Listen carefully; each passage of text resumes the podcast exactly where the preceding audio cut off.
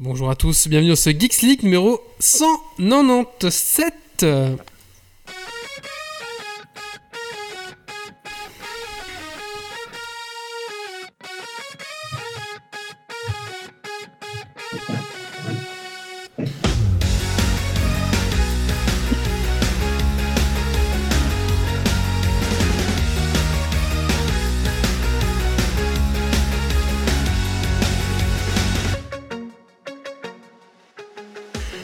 Bonsoir à toutes, bonsoir à tous, bienvenue dans ce Geeks League numéro 197 de la saison 10, enregistré ce vendredi 15 mai 2020.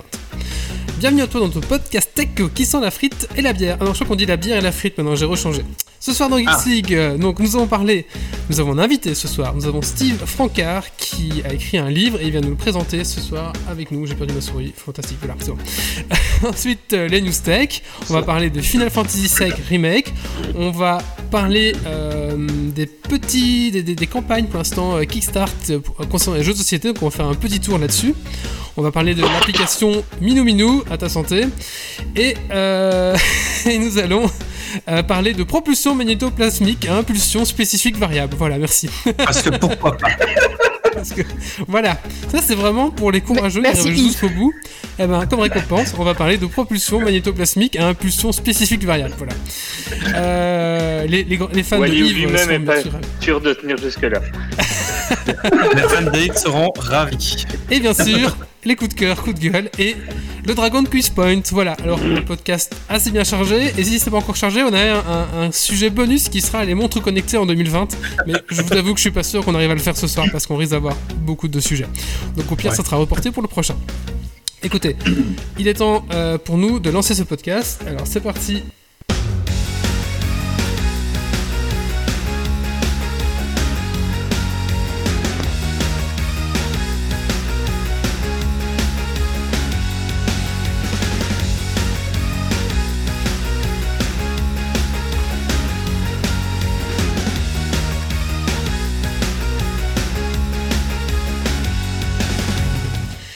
Avant de commencer ce podcast, j'aimerais remercier nos tipeurs qui sont CanaLF, Dergonic, Rems, Pirkens, Gauthier Folzan, Cardar et Notre Jérôme. Voilà, je pense pas que j'en oublie. Hein.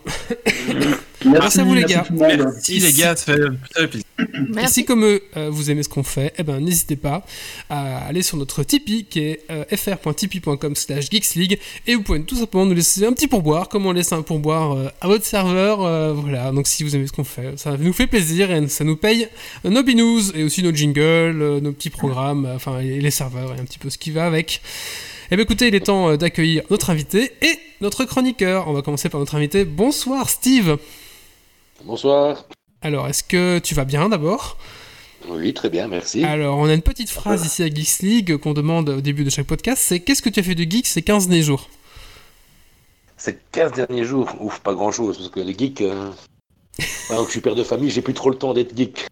Ah, mais Être geek, c'est avant tout être passionné, donc je crois que tu as quand même écrit un bouquin, je pense que Ouais. ça, c'est- c'est une bonne passion. Oui, ça, oui. Ça, on va dire, bah, on va dire que ces 15 derniers jours, j'étais plutôt dans l'attente de la sortie du livre, donc euh, passionné et impatient, mais on va dire que j'ai pas écrit ces 15 derniers jours, non. Mais- D'accord. Bah écoute, On on va pas dire que j'ai fait grand-chose de geek pour l'instant. D'accord. Eh ben, écoute, on va reparler de, de- de ton livre très vite, puisque c'est le premier sujet de ce podcast. Maintenant, je vais accueillir les autres chroniqueurs. Bonsoir, Doc. Bonsoir. Alors, Doc, qu'est-ce que tu as fait de geek ces 15 derniers jours? Bah, j'ai joué déjà à FF7 Remake, mais ça on en parle tout à l'heure. Mais surtout, j'ai sorti une vidéo YouTube euh, qui parle de Batman Black and White, donc vous pouvez la retrouver sur la chaîne YouTube de Geeks League. N'hésitez pas à aller la voir et la partager. D'accord. Ouais, très chouette. Eh oui, et d'autres vidéos de ceci-là vont arriver, mais on en parlera aussi un petit peu. Nous avons euh, Grumpy ce soir. Bonsoir Grumpy. Bonsoir, bonsoir. Alors Grumpy, qu'est-ce que tu as fait de geek ces 15 derniers jours? Euh, pas mal de choses, euh, beaucoup de jeux de rôle, euh, que ce soit en tant que joueur ou maître de jeu, avec pas mal de préparation de scénario, et surtout de tests de plateforme de jeux de rôle, comme j'avais évoqué la fois passée. Et du coup, j'ai enchaîné avec la fin de mon triptyque sur le jeu de rôle et les outils qui vont bien avec. Prochaine, le dernier épisode sortira bientôt. Bientôt. oui. J'ai aussi pas mal fait euh, d'électronique et de programmation. Voilà. Merci. Nous avons euh, Méo ce soir. Bonsoir Méo. Euh, bonsoir tout le monde. Alors, Méo, qu'est-ce que tu as fait de geek ces 15 derniers jours Eh bien, moi, j'ai fini le livre American euh, Psycho, que j'ai pas du tout aimé. Euh, et j'ai commencé la trilogie Star Wars Dark Bane. J'ai fait un peu de peinture figurine et j'ai masterisé une partie sur Roll20 du donjon Donald Buck où les joueurs avancent tant bien que mal dans un donjon de glace. Merci, Voilà. Linda, Il- il pour le la- like. Ils galèrent à monter des escaliers. Donc voilà. on, en, on en est là, quoi. Euh, nous avons. Euh... euh, Kylian, bonsoir Kylian. Alors, Kylian, qu'est-ce que tu as fait de geek ces 15 derniers jours? Mais J'ai pas mal euh, ressorti les jeux de société, vu que euh, confinement toujours. Et euh, puis j'ai regardé euh, une série de Netflix, euh, Narcos Mexico. Très bien. D'accord, très bien. Euh, nous avons Yves ce soir. Bonsoir Yves. Bonsoir tout le monde. Yves, euh, qu'est-ce que tu as fait de geek ces 15 derniers jours Alors, je me, suis je me suis renseigné sur les plateformes d'intégration continue et de déploiement continu. Voilà. Ah, intéressant. et nous avons, nous avons Stacy ce soir. Bonsoir Stacy. Salut. Stacy, qu'est-ce que tu as fait de geek ces 15 derniers jours Euh, bah, à part jouer un tout petit peu à Overco- euh, Overcook. Ouais. Mhm. Et euh, bah, sinon, ouais, petite euh, partie de JDR. Et euh, soi-disant, en fait, on est nul pour monter un escalier, mais en fait, c'est surtout que le- sur le plan, on a l'impression qu'il descend alors qu'il monte. Alors d'office, on est trompé. Donc c'est pas de notre faute, on est nul. Ouais, euh, voilà, c'est une échelle différente. Ouais, je sais pas qui a conçu ce château, mais franchement, euh, pouf. Ah, je me suis trompé dans JMD en live, on sait déjà qu'il va perdre un niveau à la prochaine partie. Ouais, c'est ça. Ça sera pas Ouais, ça va, j'ai déjà plus qu'une main et un œil. euh, Je sais déjà bien comment je suis parti. Hein. C'est ça qu'on fait des échecs critiques. C'est même pas moi, c'est les autres. Allez, il est temps de se lancer dans le podcast. Et toi, non, et toi, Wally, toi, qu'est-ce que tu as fait de geek ces 15 derniers Alors, jours ce que j'ai fait de geek ces 15 derniers jours, j'ai refait un site pour Geeks League. J'ai refait toutes les vignettes YouTube euh, de Geeks League. Euh, j'ai refait toute la config audio de Geeks League. Euh, voilà, beaucoup de Geeks League, beaucoup de Geeks League, beaucoup de Geeks League. Voilà, T'avais du temps à perdre pour Geek League, quoi. Voilà, c'est ça. Et là, on est en train, je suis en train de préparer la vidéo des 10 ans de Geeks League. Voilà, mais c'est une surprise. Voilà. Ah, Euh, donc, euh, pas mal de boulot quand même de mon côté. Je- ça- J'en suis assez content. Voilà. Comme ça. Il y a des phases comme ça où j'ai envie de faire des trucs. Ouais. ça prolifère. Voilà, c'est ça. J'ai la tête qui explose et, et j'ai même des soirs où j'ai du mal à dormir tellement que j'ai envie de faire des choses. Bon, voilà. Bon, voilà. C'est le- C'est le confinement, ça. Je, je- je Ouais, je connais. crois que c'est le confinement, je crois. ouais. Euh, bah écoutez, on va se lancer dans le podcast maintenant. Euh, et on va commencer par la rubrique de l'invité. Donc, euh, c'est Steve qui va nous parler de son livre. Allez, c'est parti, un petit jingle.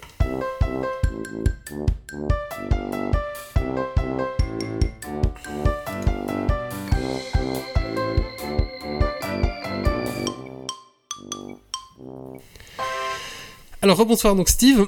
Euh, tu viens ici nous présenter ton premier livre, c'est ça? Oui, oui, Qui oui. s'appelle.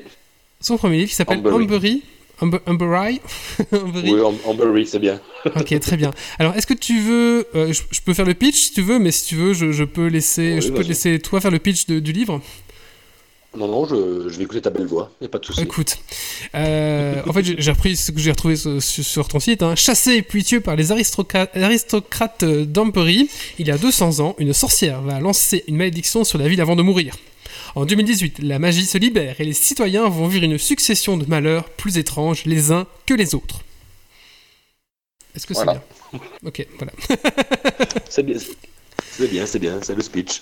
D'accord, très bien. Alors donc c'est un livre qui est un peu dans le style, euh, comment on peut dire, thriller euh, fantastique. euh, Ouais, on va dire que ça, on va dire qu'il démarre surtout sur du, du fantastique il y a 200 ans avec les sorcières. Là, ça rentre plus dans le fantastique. ouais. Et une fois qu'on arrive, qu'on revient dans le présent, ça, ça tourne un petit peu sur le, le thriller épouvante, mais c'est très soft, il n'y a, pas- il y a rien de trash, quoi. C'est assez soft. Un peu dans l'ambiance de bah, Stephen King, hein, c'est mon maître à penser.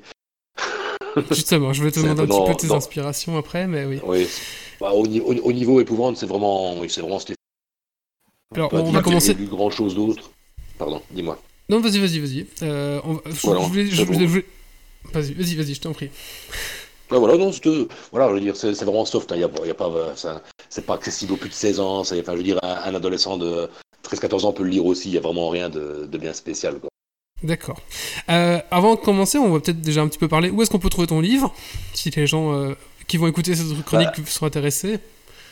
Là, pour l'instant, on a un tout petit souci vu qu'on est en plein confinement. Ah. Euh, mon, mon éditeur pas- ne peut pas travailler comme il le voudrait. Il est tout seul dans, son, dans sa maison d'édition. Donc on va dire que les impressions sont beaucoup plus lentes. Mhm. Et euh, je ne reçois pas mes, mes exemplaires comme je le voudrais. Donc pour l'instant, c'est vrai que ceux que j'ai reçus, je les ai distribués euh, à, mon, à mon entourage, à mes proches, euh, à des connaissances que j'ai euh, non loin de moi, non loin de chez moi, puisque je ne peux pas trop me déplacer non plus.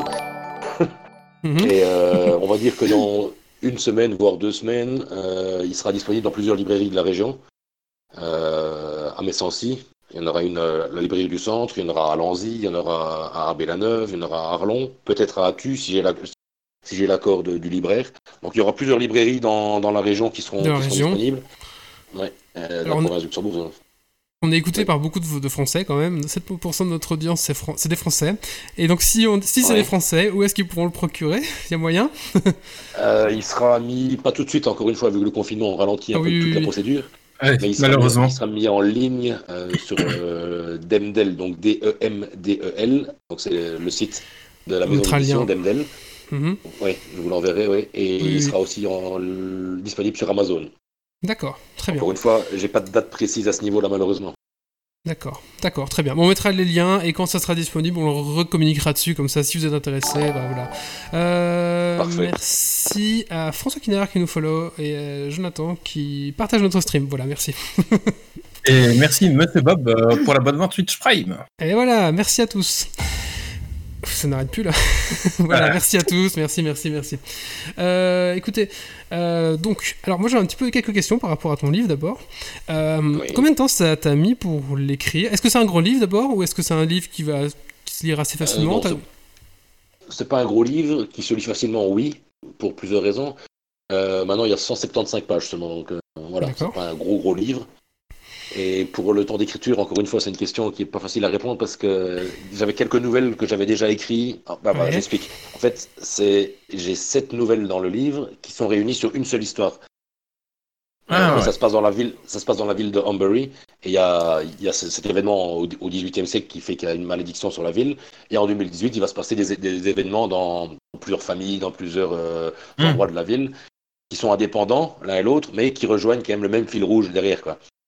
Donc voilà, ça peut, être, ça, peut être, ça peut être lu en plusieurs fois. Si tu as envie de lire juste, juste une, une nouvelle de 40 pages, ben t'en lis juste une. Si tu as envie de lire tout d'un coup, tu lis tout d'un coup. Donc voilà, c'est c'était pas obligé de- d'être plongé dedans spécialement pendant des heures, des heures, parce que c'est toujours des, des nouvelles différentes.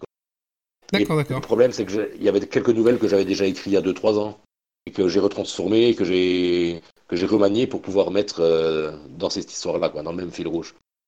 Cool. Mhm. Très bien. Alors justement, voilà. je vais te demander où est-ce que tu as trouvé l'inspiration? Donc tu m'as dit Stephen King. Est-ce que tu as d'autres sources d'inspiration? Oh, bah, dans un genre beaucoup plus fantastique, moi je suis un, je suis un enfant d'Harry Potter. hein. Je. J'ai grandi avec eux depuis du premier livre jusqu'à maintenant. Enfin, je les relis, je les re-relis. euh.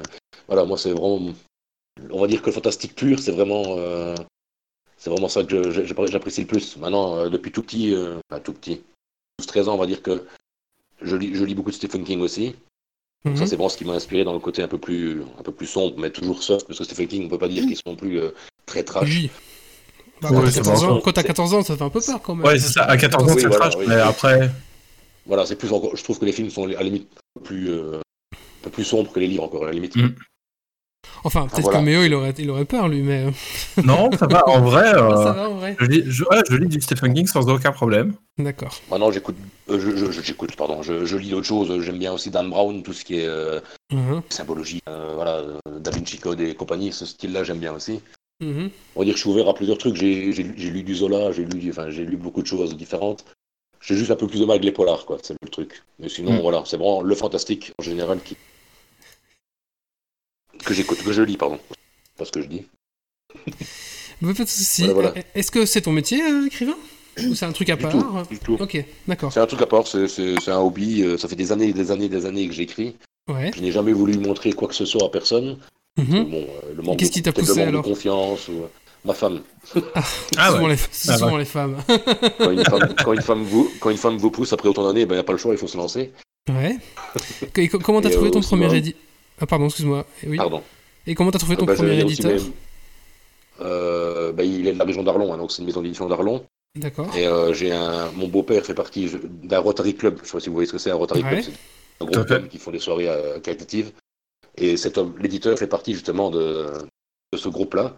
Et donc voilà, c'est une connaissance à un piston, en gros. Ah ben, je crois Donc, que mon euh, frère fait partie du Rotary Club de Arlon aussi. Tu as dû le rencontrer. Ah bah. Oh, c'est possible, oui. Oui. Mais là, c'est là, c'est à Terre ici. C'est le Club de la Ah, pardon. Donc euh, voilà, j'ai lancé comme mon, mon, scénario euh, à- de Meyer, qui s'occupe de Demdel. Mhm. Et ça lui a plu directement, donc euh, voilà, et il m'a il, il m'a appelé, on, on- on s'est vu, euh, j'ai réécrit d'autres choses, je lui ai remontré, et voilà. Voilà comment c'est fait. Humberly, D'accord. grâce à une super. connaissance, on va dire. Mais ça aurait pu aussi Et- déplaire, et je pense que ça a plu, donc c'est. Voilà, je suis content. Et donc, en fait, euh, les nouvelles que tu avais écrites avant, tu ne les as jamais publiées non plus. Ah non, personne n'a. c'est vraiment en fait une première première, quoi. Parce qu'il y a beaucoup d'auteurs Ah. qui commencent par des nouvelles avant de commencer euh, par un livre.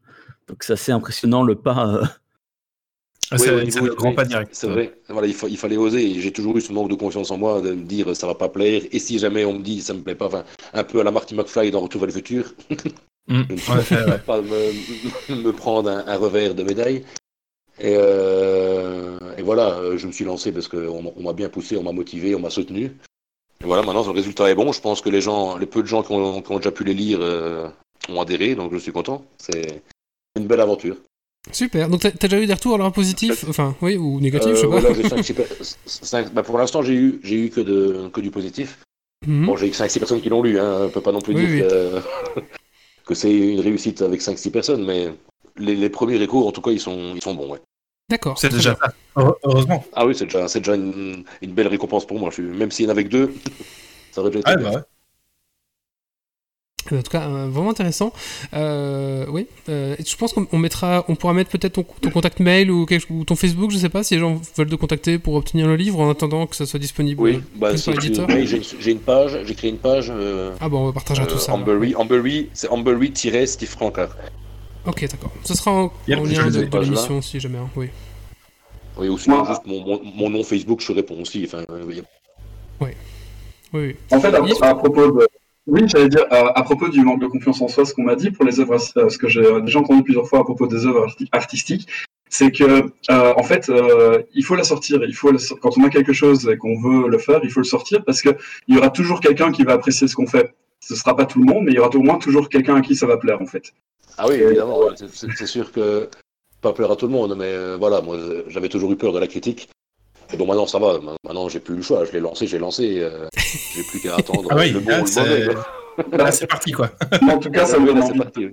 ça me donne envie de le lire, donc euh, Ouais. quand il sera euh, disponible, j'irai le chercher, soit sur Amazon, soit euh, sur le, bah, au local à Arlon, en local à Arlon, pardon, et, euh, et puis ça va être vraiment intéressant. Ça pourrait, comme ce sont des nouvelles, ça pourrait peut-être même bien se mettre pour un, un petit Netflix, une petite série. Il, il va grand là. Vous, vous rigolez, mais mon, mon, mon éditrice, enfin donc euh, ils sont plus, ils sont deux. Hein. Mon éditrice euh, m'a dit que c'était à la limite un bouquin qui est, qui est un très bon format pour euh, une série. Ah ouais. oui, Et euh, Carrément. euh, elle, elle, m'a- elle, elle m'a même dit euh, maintenant, euh, si tu veux te lancer dedans et si tu veux essayer à envoyer à des chaînes, parce que elle sait bien que la RTBF chaque année cherche des scénarios, des scénarios par exemple, Ah oui. euh, ou des chaînes ou d'autres d'autres éditeurs un peu plus gros. Elle m'a dit, moi je te soutiens derrière et euh, je t'aiderai à faire tout comme il faut. Donc voilà, elle, elle croit en moi, elle pense que ça peut- ça être un, un bon plan. Donc pourquoi Ah pas Bon, man- pas tout de suite. Maintenant, je vais quand même. euh, Ah si, de- tout de suite, tout de suite. Allez. Allez au plus, allez au plus gros directement, Netflix. Ah ouais. Ils sont en train de faire du belge pour le moment. Netflix, euh, là, c'est un petit Mais peu si, ils sont en train de faire. Bah quoi, ils sont en train de faire du belge pour le moment. C'est juste une question de leur envoyer, ils vont dire oui ou non, hein, peu importe. Sur un malentendu, oui, ça passe. Moi, il y a plein de choses qui Ça sont complètes des malentendus. Et je, je te demandais, d'autres projets prévus après celui-là? Tu vas te lancer dans un autre bouquin ou euh, Euh, oui, ben là, j'ai j'ai des projets, euh, il me faudrait 12 mains et 4 vies.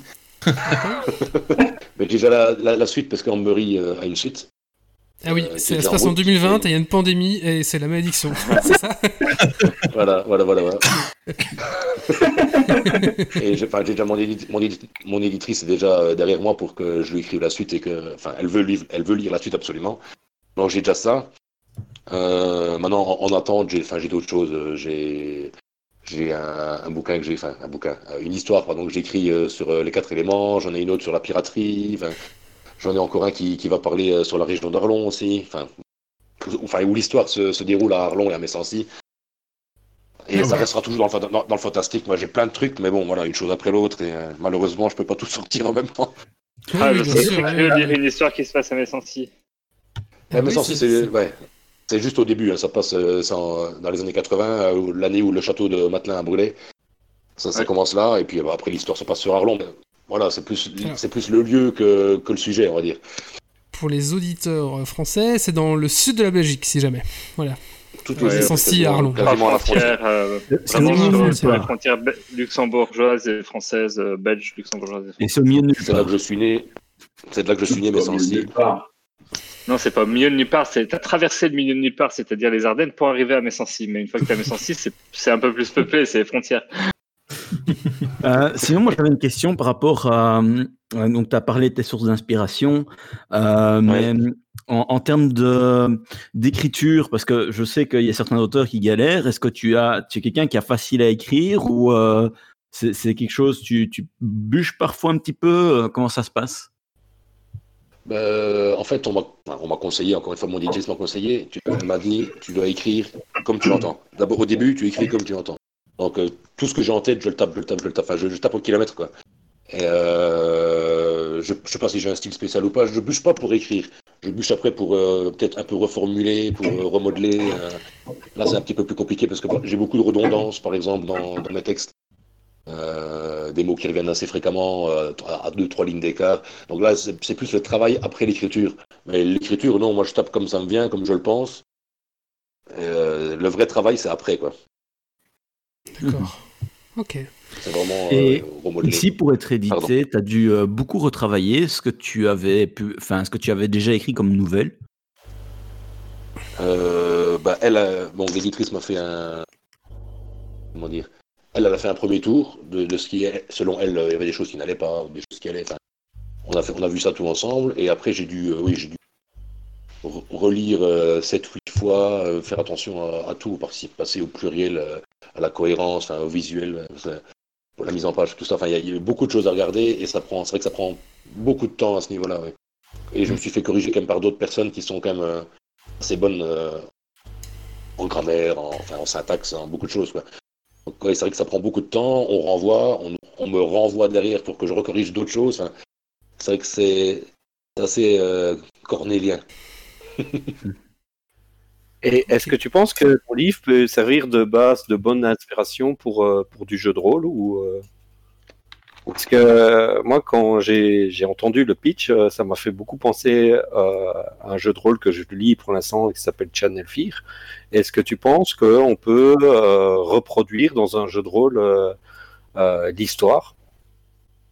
Oh, je, je pense, oui. Pourquoi pas, oui, vu que déjà tout se situe dans une seule ville. Il y a déjà une base à ce niveau-là.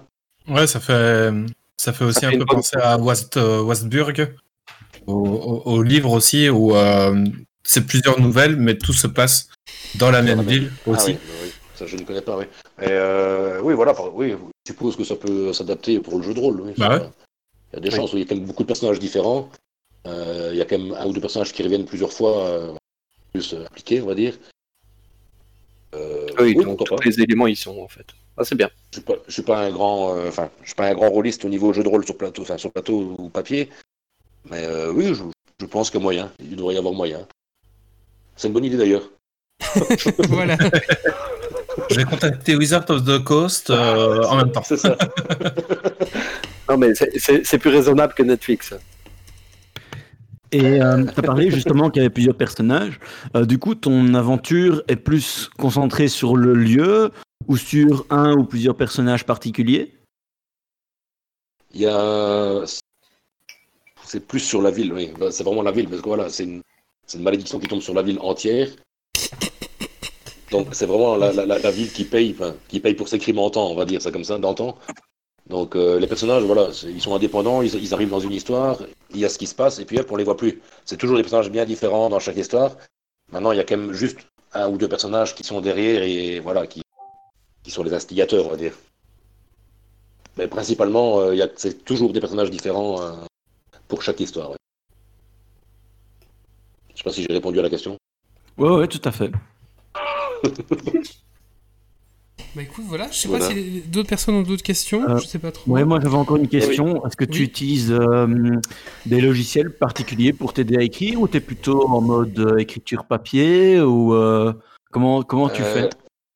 Pour ce livre-là, j'ai simplement utilisé mon PC. Enfin, bête document Word parce que ma maison d'édition euh, travaille avec Word pour refaire les corrections, pour refaire. Enfin voilà, donc moi j'ai travaillé avec Word parce qu'ils m'ont demandé.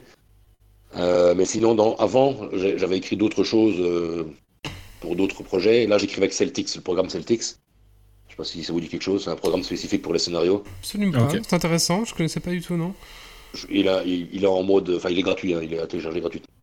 Je crois qu'il y a un mode premium, mais bon, qui n'est pas intéressant spécialement quand on est amateur. quoi. Euh, c'est vrai qu'il est pas mal, mais il est un petit peu, il est un petit peu compliqué. J'avais fait euh, une série euh, YouTube enfin, qui n'est jamais sortie pour des problèmes euh, que je ne citerai pas aujourd'hui. C'est pour ça que je t'avais euh, contacté à la base. Euh, on peut, on peut peut-être Ah raconter oui, juste cette histoire. Après, je, je vais pas si c'est blessant comme histoire ou pas. Mais au début, je, je t'avais contacté parce que j'avais vu. ouais. Ah, pardon. On n'est pas que je en parler, hein, si tu. Oui, non, non, tu peux en parler, il n'y a pas de problème. Oui. Mais du coup, en fait, j'avais vu justement dans la presse que tu, que tu préparais une, une petite chaîne YouTube, euh, bah, notamment Paris dans le coin. Donc je me dis, bah tiens, ça peut être un très, un très très bon sujet. Et du coup, en contactant, tu m'as dit, bah c'est annulé, etc. Donc c'est tombé à l'eau, ok. Et du coup, bah, je t'ai dit, bah hésite pas à me recontacter si t'as une autre actualité. Et du coup, ben, voilà. avec, ton, avec ton bouquin, je me dis, bah voilà, c'est l'occasion de te réinviter du coup pour cette actualité, actualité là, du coup, voilà. L'autre s'est mal passé. Enfin, il y a eu des personnes malveillantes qui ont essayé de nuire à mon projet, donc euh, voilà, ça, ça c'est, ça c'est pas bien goupillé. Donc là, Oui. c'était, on va dire, on va dire euh, un projet que j'avais en tête depuis 4 ans, et au niveau du travail, c'était un an de travail tombé à l'eau, alors qu'on avait euh, tourné 40 épisodes avec 400 sketchs. Waouh. C'est, ça- ça- c'est vrai que ça fait mal la gueule. Moi, je, je, je citerai personne, euh, je dirais pas les problèmes qu'il y a eu, mais voilà.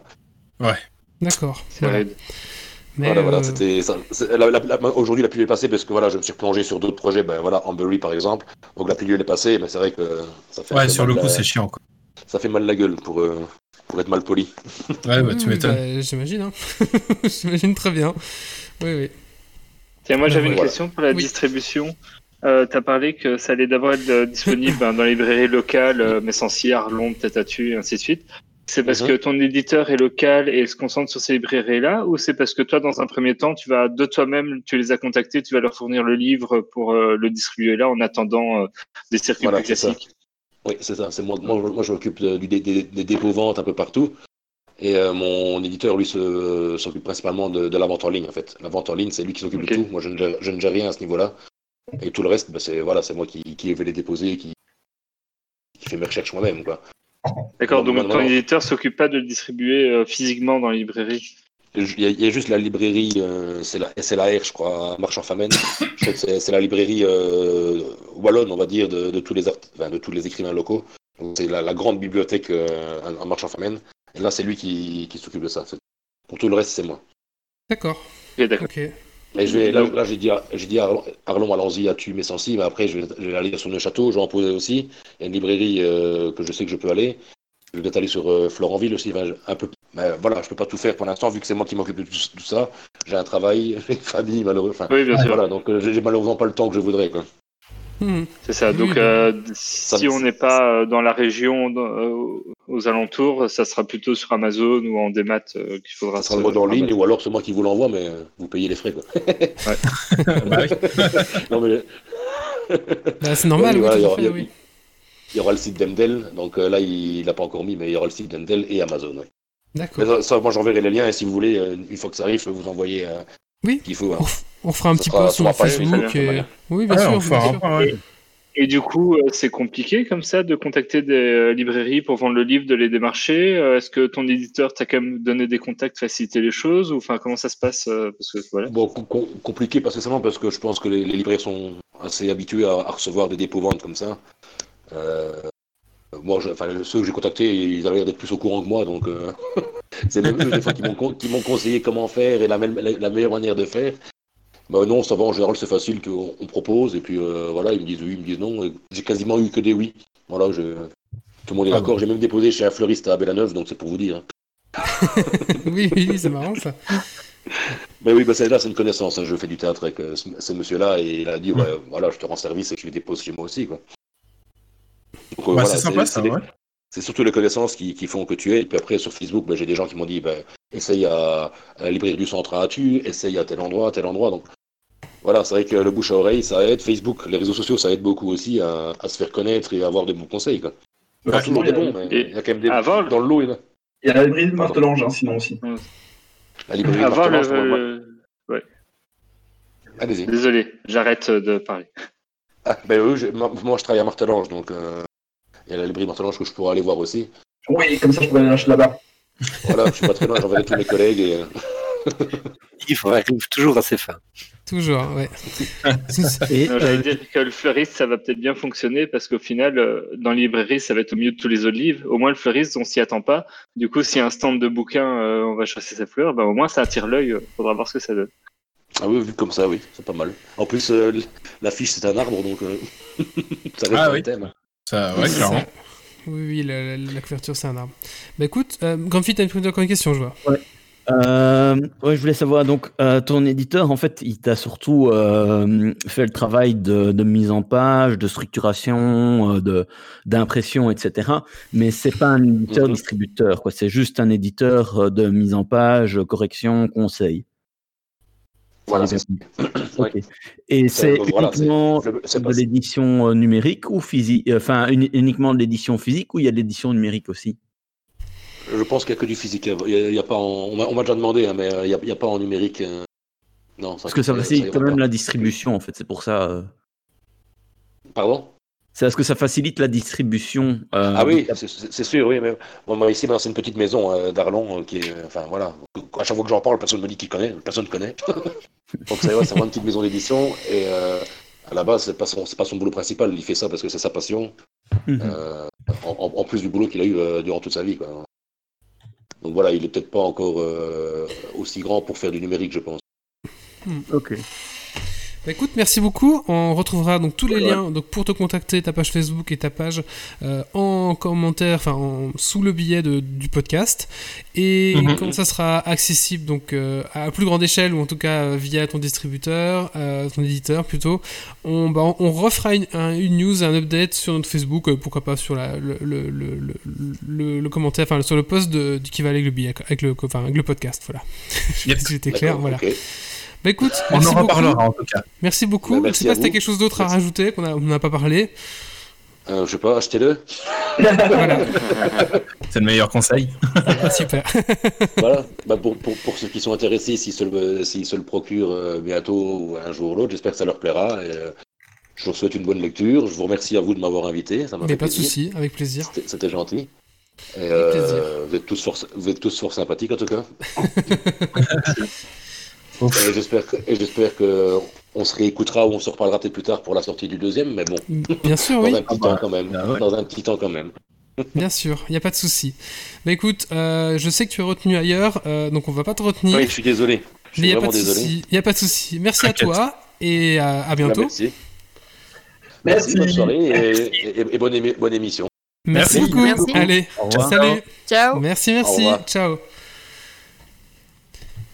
Euh, alors, on va enchaîner donc euh, la suite. On va faire un petit coup de cœur, coup de gueule. Qui veut faire le sien d'abord Euh, Moi, je peux. bah, Ah ben, je pense que me, Grumpy a levé le- le- la main avant. ouais.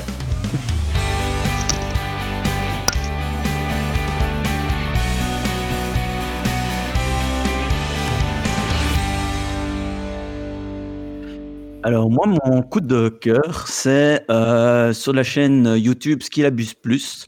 Euh, donc il y a un complément qui vient euh, à la chaîne Skillabus, qui est une chaîne scientifique. Euh, et Syllabus Plus, en fait, c'est toutes des, des compléments d'informations sur, euh, par exemple, comment euh, ben, faciliter l'accessibilité d'une vidéo ou euh, quels outils utiliser pour faciliter ses recherches, etc. Et ben, dans les deux vidéos pour l'instant que j'ai regardées sur la chaîne, mais connaissant la qualité de Syllabus, c'est pour ça que je me permets de le recommander, ben, dans les deux vidéos que j'ai vues, il y en a notamment une qui parle de Altmetrics que je ne connaissais pas qu'elle ne connaissait pas à la base non plus, et qui est un outil qui permet de faciliter euh, ben, la recherche scientifique, de voir euh, où on parle de, certains articles scientifiques, etc., et de recouper les, choses. Et vu que c'est un sujet qu'on a euh, débattu en interne chez Geeks il n'y a pas longtemps, ben, je trouvais ça intéressant de voir qu'elle parlait de cet outil, parce que ça facilite les choses. Et qu'elle parle d'autres choses. J'ai déjà vu le, titre d'autres sujets qui ont l'air super intéressants. J'ai pas encore eu le temps de plonger parce que j'ai découvert ça aujourd'hui. Euh, donc voilà, chouette découverte. Merci à Très toi, bien. Grumpy. Merci. Eh ben, écoutez, on va donc faire maintenant les news tech de la semaine. Et c'est parti.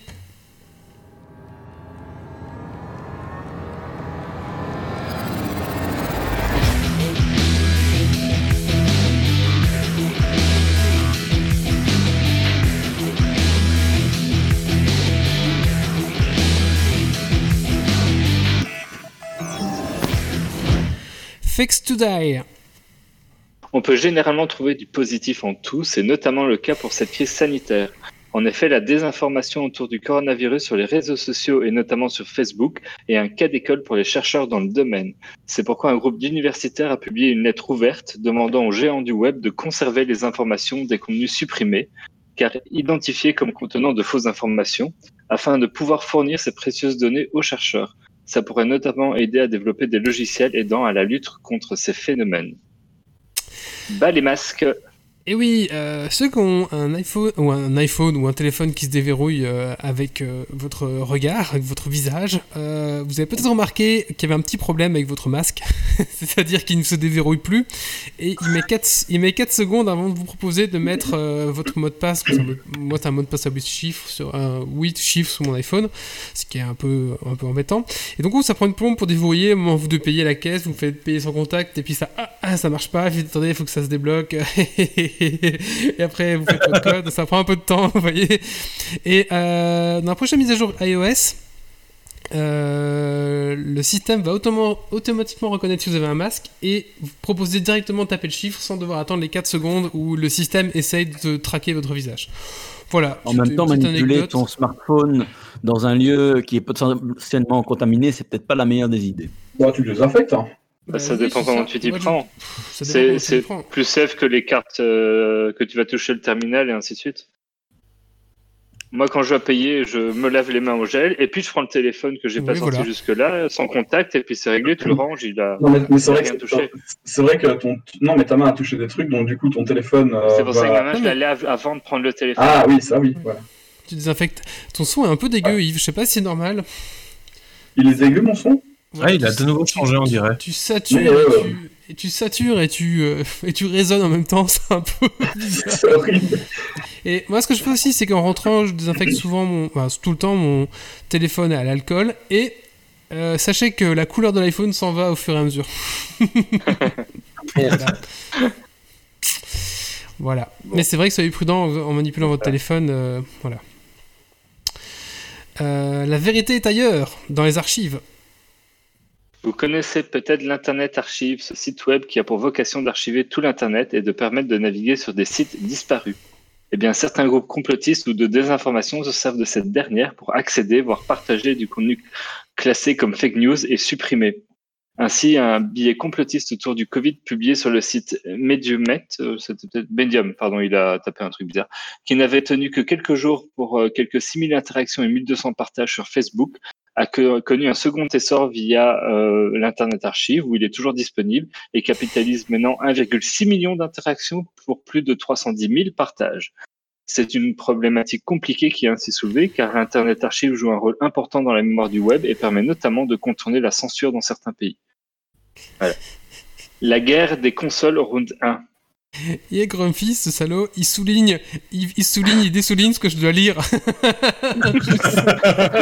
Dans le Google. Comme si ça t'emmerde, et j'étais en train de préparer mon coup de gueule là-dessus. C'est pas bien, Grumpy. C'est mal. Parfois, quand il a sélectionné, il y a, il y a- il y a une étiquette Grumpy qui se met pour dire que c'est lui, et du coup, ça se met devant ton texte que tu es en train de lire.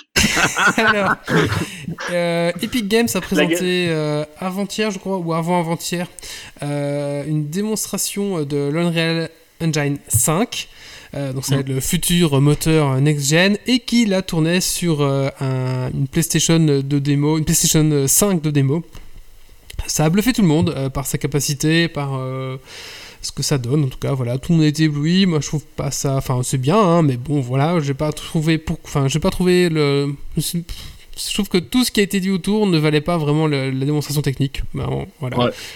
Euh, voilà, donc apparemment c'est grâce au super SSD de la PS5 qui est très très rapide et apparemment ce super SSD débloquerait pas mal de, de possibilités au, niveau des développeurs. Voilà, mais euh, comme vous savez, moi je suis plus Xbox que PlayStation donc je suis peut-être moins. je sais pas, voilà.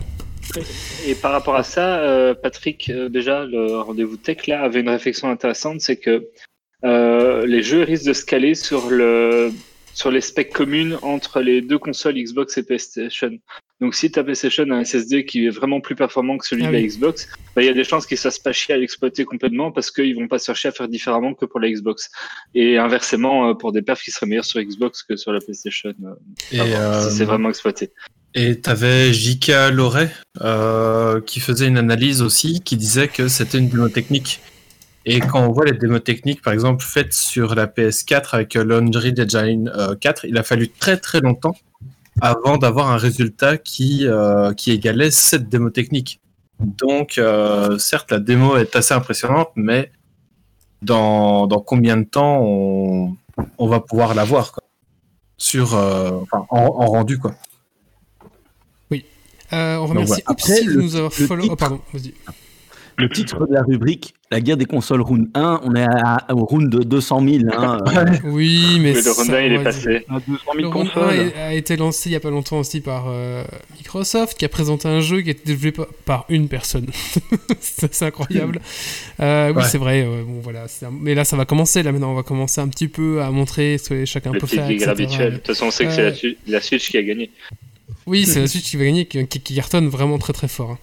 Euh, merci donc à Oupsi de nous suivre et merci à Arnaud aussi de nous avoir liké. Merci à tous. Euh, Microsoft, Microsoft, Mi- Microscope a imprimé. Oui, Désolé. à- avis aux makers, des chercheurs ont développé un microscope de laboratoire open source à imprimer en 3D pour moins de 17 euros. Leur objectif est de rendre la science accessible et notamment pour les pays en voie de développement. Le microscope utilise des objectifs d'appareils photo et de smartphones. Pour quelques centaines d'euros, une autre version utilisant un vrai objectif de microscope et un Raspberry Pi peut également être disponible. Bon ben, Grumpy, tu nous en fais un pour le prochain GL et on le teste, c'est ça? Si tu veux. Là, je suis pas le seul à avoir une imprimante 3D. Moi, elle est trop petite. Elle est dans les caisses en carton. Non, non, elle était palais, mais, mais t'es une petite. euh, c'est trop petit. c'est une imprimante à résine, hein, ça fait des super pièces. Le mais- petit oiseau se durcit. Et oui, en parlant de trop petites, euh, le réseau social Twitter donc euh, a en avril supprimé des messages considérés comme nuisibles. Donc c'est-à-dire par exemple euh, les théories complotistes qui disent que euh, pour soigner du coronavirus, il faut mettre des antennes 5G et vous injecter des capsules 5G, voilà par exemple, toutes ces conneries-là. Ouais. Euh, euh, donc tout ça en fait, euh, Twitter commence un petit peu à filtrer, un petit peu comme le fait Facebook où ils mettent un message d'alerte en disant euh, fais gaffe quand même parce que ce truc-là il a pas l'air euh, fou fou fou. Euh, donc voilà, ça fait débat parce qu'en fait pour l'instant euh, Twitter c'était un peu la, la zone de c'était un peu le no man's land d'internet où chacun pouvait dire ce qu'il voulait, euh, même des propos assez graves. Euh, racistes et même euh, enfin il y a vraiment beaucoup de choses euh, sales qui peuvent se Mhm. dire sur, sur, sur Twitter et du coup, ben, ce No Man's Land est un petit peu en train de se réduire. Maintenant, euh, voilà, que chacun fera son avis dessus, mais c'est pour vous Mais expliquer. après, que- comment est-ce que tu établis que quelque chose est vrai ou faux de manière automatique? C'est très compliqué. Donc, euh, comment est-ce qu'ils vont choisir que c'est considéré fait, comme sensible ou pas? Ça, ça dépend aussi des, des domaines et des sujets, j'imagine. Là, sur le Covid, on voit qu'ils le font beaucoup parce qu'ils vont se caler sur ce que dit l'OMS, sur ce que disent les instances officielles. Maintenant, c'est sûr que c'est pas aussi facilement applicable quand on est sur d'autres sujets un peu plus polémiques ou où euh, c'est un peu moins tranché au niveau gouvernement et ainsi de suite. Ouais, c'est ça. Donc pour l'instant, vraiment, ça c'est vraiment la pandémie qui a mis ça en avant Ouais, euh, par rapport à la désinformation, par rapport à la pandémie. Mais ce qu'il y a, c'est que c'est une pièce qui va mettre en, en place d'autres choses, quoi. Donc on verra bien un petit peu. Et il y aura des modérateurs du réseau, mais on sait pas qui, on sait pas quoi, on sait pas. Voilà, c'est un peu le problème, quoi. Mais il y aura des, il y aura ça, et en fonction de du danger des messages, ça sera modéré, modéré enfin le- la réaction sera modé- modérée ou très forte, voilà. Mais on sait pas plus exactement comment, comment ça se passait maintenant. Il y aura des modérateurs, voilà, avec des partenaires de confiance pour identifier les contenus douteux pouvant nuire. Donc on sait pas vraiment qui, va être, qui vont être ces modérateurs au final. C'est des partenaires de confiance. Donc qu'est-ce qu'un partenaire de confiance Est-ce que c'est l'État? Est-ce que c'est... euh, On sait pas. Est-ce que c'est Monsieur Tout le Monde? Voilà. Euh, Camelot se fait désirer, c'est pas faux. C'est Désiré que t'as pas compris, c'est bien ça. Enfin bref, le- la sortie du premier long métrage de Camelot qui devait sortir fin juillet est repoussée au 25 novembre euh, pour Covid, pour que les gens puissent aller en salle le voir. Donc, euh, Mm. va falloir patienter encore un petit peu, mais j'ai hâte d'aller le voir.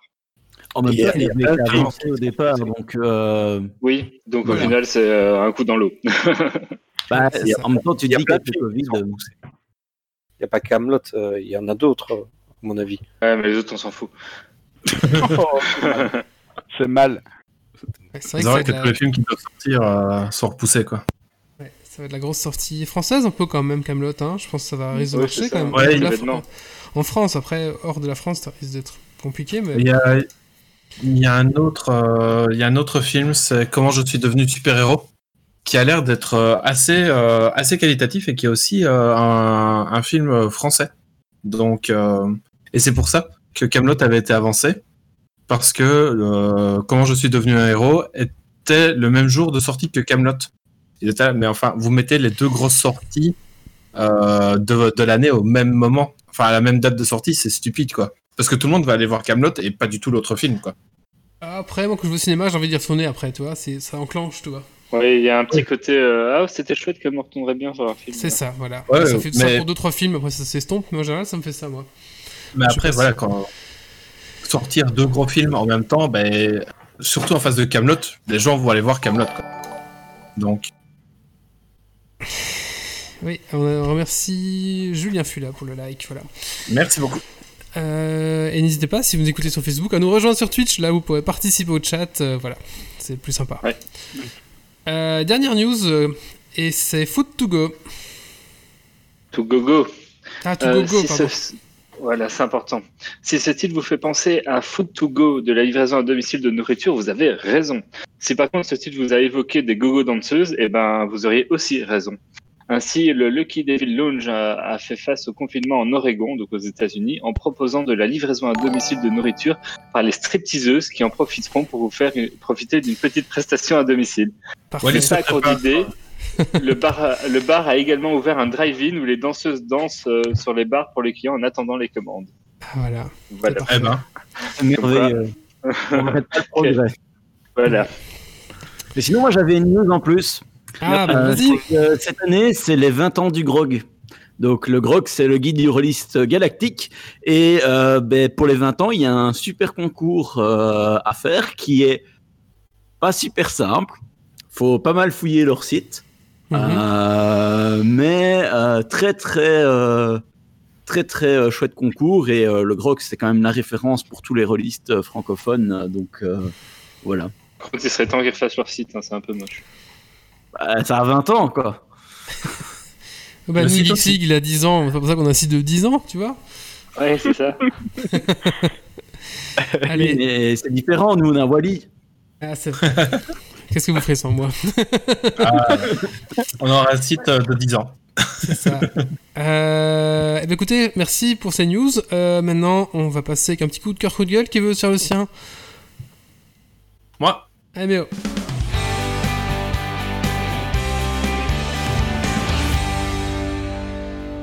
Eh bien moi, ça sera un coup de cœur pour la saison 5 de Better Call Saul. Donc on suit les aventures de Jimmy McGill, devenu Saul Goodman, qui est, euh, et c'est une très très bonne euh, saison, comme les quatre précédentes.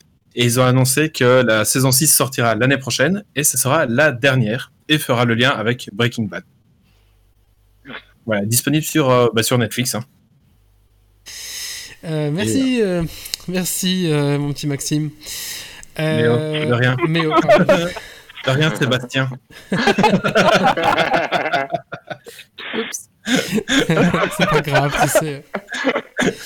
Mais, une petite anecdote, c'est qu'à à l'école, donc à l'école supérieure, tout le monde m'appelait Wally et euh, en fait, il y a des gens qui savaient, enfin, des gens qui savaient même pas. En fait, je, je crois que c'était euh, deux de mes committars qui ont dû aller demander quelque chose pour moi de la part du, du- du- enfin, j'étais dans un cercle étudiant, j'étais président du cercle, et ils ont dû aller demander quelque chose au truc, et ils sont, ils sont arrivés sur Reddit en disant, bah, c'est Wally.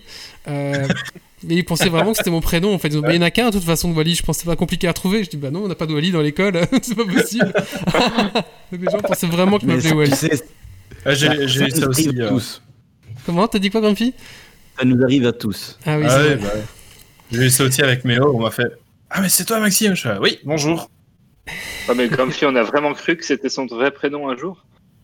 Non, mais à force de m'appeler comme ça, il y a des gens qui ne savaient pas, ils savaient pas mon prénom. Donc, Ouais, euh, c'est ça. ça, c'est- ça, c'est Tu connais le pseudo et pas forcément le prénom, quoi. C'est vrai. D'ailleurs, c'est un vrai problème en GN parce qu'entre les pseudos, les noms de personnages, euh, les noms des gens, quand tu les recroises en vrai, tu fais euh, euh, non, en fait, je le connais pas. Mais tu t'en fous, tu donnes le nom euh, que tu connais et puis c'est tout. Et puis, écoutez, je vous propose qu'on passe à la suite et euh, on va parler donc euh, maintenant, faire un petit tour des campagnes Kickstarter parce que je vois que je vois que il y a quelqu'un qui s'enfonce dans son siège de plus en plus. On va un peu le réveiller avec sa chronique. Kylian, c'est parti. Euh, donc on va parler un peu des campagnes euh, Kickstarter pour jeux de société du moment et c'est Kylian qui en fait. Kickstarter. un- Kickstarter, oui. Kickstarter, c'est pas donc c'est pas c'est pas Kickstarter. Non. Ok, désolé. C'est pas grave. C'est pas grave. Donc Par on va la faire un fenêtre, tour. ouais, par la fenêtre. Quoi? Par la fenêtre, on va Ah. On va faire un tour des Kickstarter, des jeux de société, et je mets un jingle, et puis je vais me prendre une bière.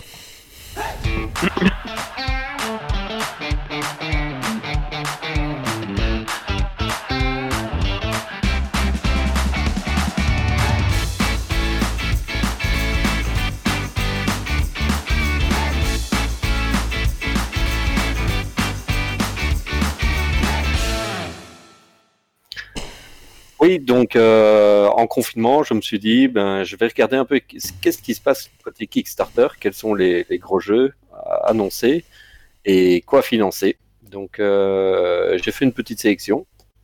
D'abord, on va commencer par des jeux de figurines, d'escarmouches. C'est dommage que Wally est parti chercher une bière. Euh, donc le premier jeu que j'ai repéré, c'est Wolfenstein The Board Game, tiré du jeu vidéo. Euh, donc ça vient d'un éditeur euh, Archon Studio, c'est un éditeur polonais pas très connu, mais il a une réputation de livraison en retard, donc attention.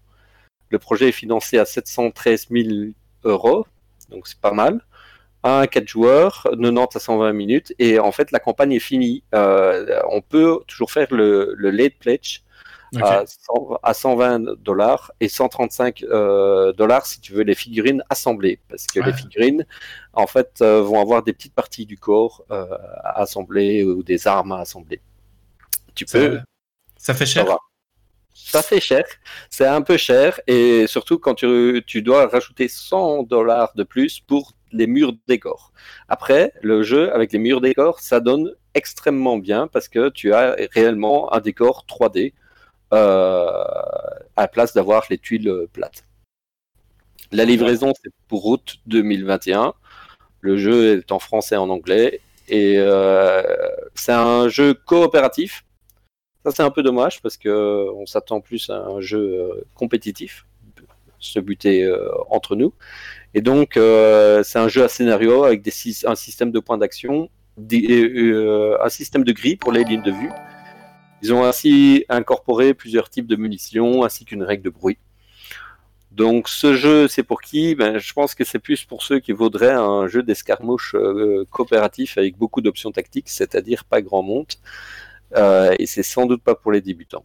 Cependant, il est dispo en français. Donc euh, voilà, un jeu en français d'escarmouche, il n'y en a pas beaucoup. Non. Le deuxième jeu, le deuxième jeu, toujours sur licence de jeux vidéo, euh, c'est Resident Evil 3, The Board Game. Et là, on est sur une société un peu plus connue, euh, Steamforge LTD Games. Euh, ce sont des Anglais. Ils ont déjà fait le, jeu de, le jeu de société Dark Souls et Guild Ball. Quand même des jeux qui ont eu leur petit succès. Et le financement est quasi à 1 million. C'est 977 000 euros. Ah ouais. 1 à 4 joueurs, et là aussi on est à 90 à 20 minutes, et on est aussi sur du late patch, la campagne est finie. Et là, le prix est plus raisonnable. Pour 74 euros, on a le jeu et les stretch goals. Pour 193 euros, on a le jeu, les stretch goals et les add-ons, des monstres, des tuiles terrain, des scénarios supplémentaires, des packs de dés. 232 euros, on a la même chose, mais avec un rendu euh, peinture, un rendu wash sur peinture qui affine les détails. C'est 40 euros pour le, un, un rendu. en fait. Ça monte quoi. Euh, ouais, ça monte, ça monte. brossage. Ouais. Vraiment Ouais, brossage, en plus, voilà. Ouais, je cherchais le thème. Euh, livraison prévue pour juin 2021 et le jeu n'est qu'en anglais. Par contre, moi, ce que j'ai trouvé intéressant dans ce jeu-là, c'est que euh, c'est un jeu coop à scénario qui représente une campagne. Donc, tous les scénarios mis bout à bout représentent une campagne. Mais surtout, je trouvais que les règles avaient l'air très fluides. Euh, le, le tour est, décompé- est décomposé en trois phases. On fait ses actions, on fait les tests d'évasion en fonction des monstres qui sont adjacents. Plus il est gros, plus on a difficile à, à échapper. Et, et puis après, on fait un- une règle d'événement. Donc vraiment, ça a l'air d'être un jeu, un escarmouche euh, coopératif, beaucoup plus fluide que, que le précédent, que Wolfenstein. Mais par contre, il est dispo qu'en anglais. Donc, ça peut Après aussi, avec euh, les dates de livraison, il faut faire attention. Parce que Oui. par exemple, euh, j'ai kickstarté euh, Bloodborne, euh, livraison mai, mai 2020. Euh, Il n'y a aucune news sur euh, l'état de la production. Donc, Mais euh, ça, c'est- ça, c'est c'est normal, c'est que un, quand vous kickstartez, ça Ouais, fait mais partie, c'est- le, le retard fait partie du plaisir. partie. Oui, mais sauf que maintenant, les Kickstarter, c'est plus de la précommande qu'un vrai Ouais. Kickstarter. Ouais. Et donc, à partir du moment où c'est de la précommande, tu peux pas te permettre de faire euh, les mêmes conneries qu'on faisait avant, c'est-à-dire que surtout que c'est par Est-ce que vous voulez ont- que je reparle de Pavillon Noir 2 Mais tu vois, en plus, c'est- ce sont les créateurs de, Zo- de Zombicide, tu vois, c'est euh, Simon. Donc ils sont habitués à faire des. Ah, euh, c'est comme Minion euh, ouais, c'est un peu euh, inexcusable, on va dire. c'est ça, ils, ils sont habitués à faire des, des gros projets avec, d'énormément, avec énormément de, de figurines. Et là, il n'y a aucune news sur, euh, sur l'état d'avancement, quoi. Donc, euh, Il faut bien de Ouais. temps en temps qu'ils se fassent de la thune euh, sans rien envoyer. hein.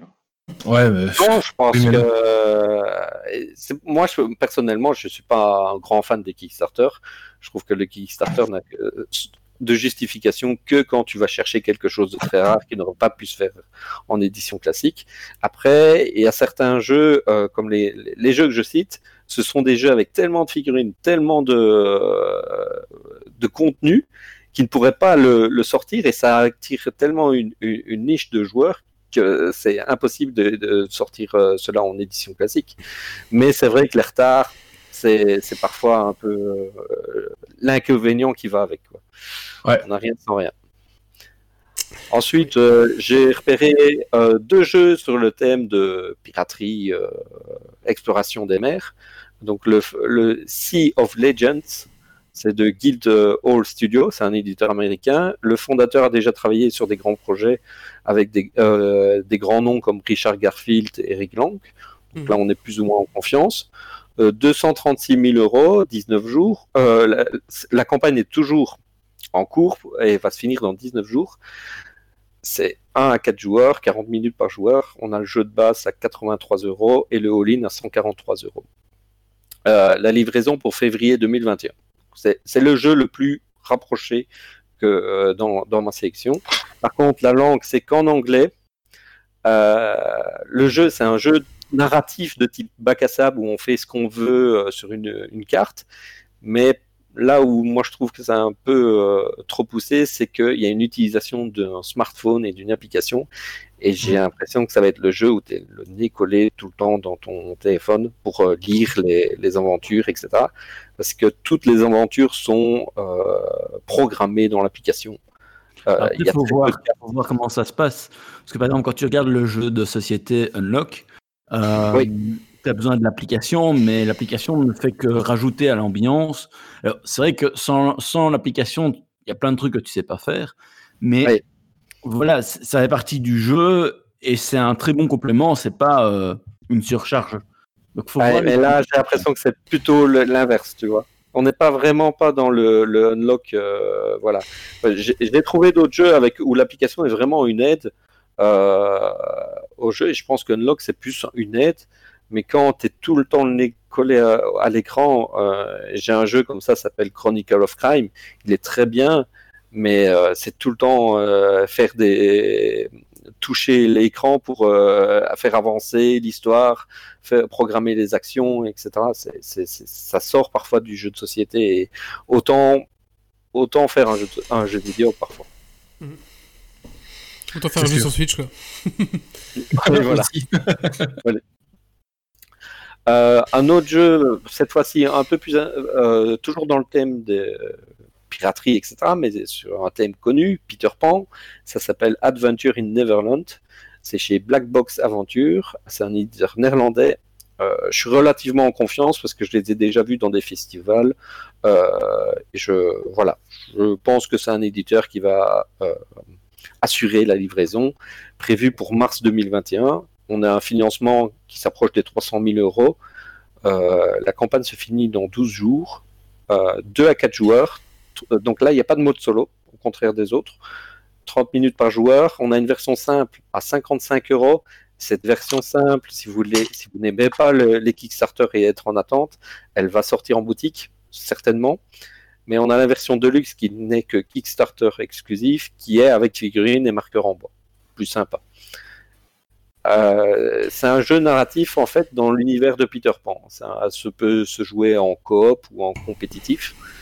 On incarne un des héros de l'histoire de Peter Pan avec son propre deck de cartes. Et le deck de cartes, un peu comme un unlock, il va avoir des embranchements. Donc euh, ça va, euh, c'est un deck qui va te faire aller chercher une carte un peu plus loin.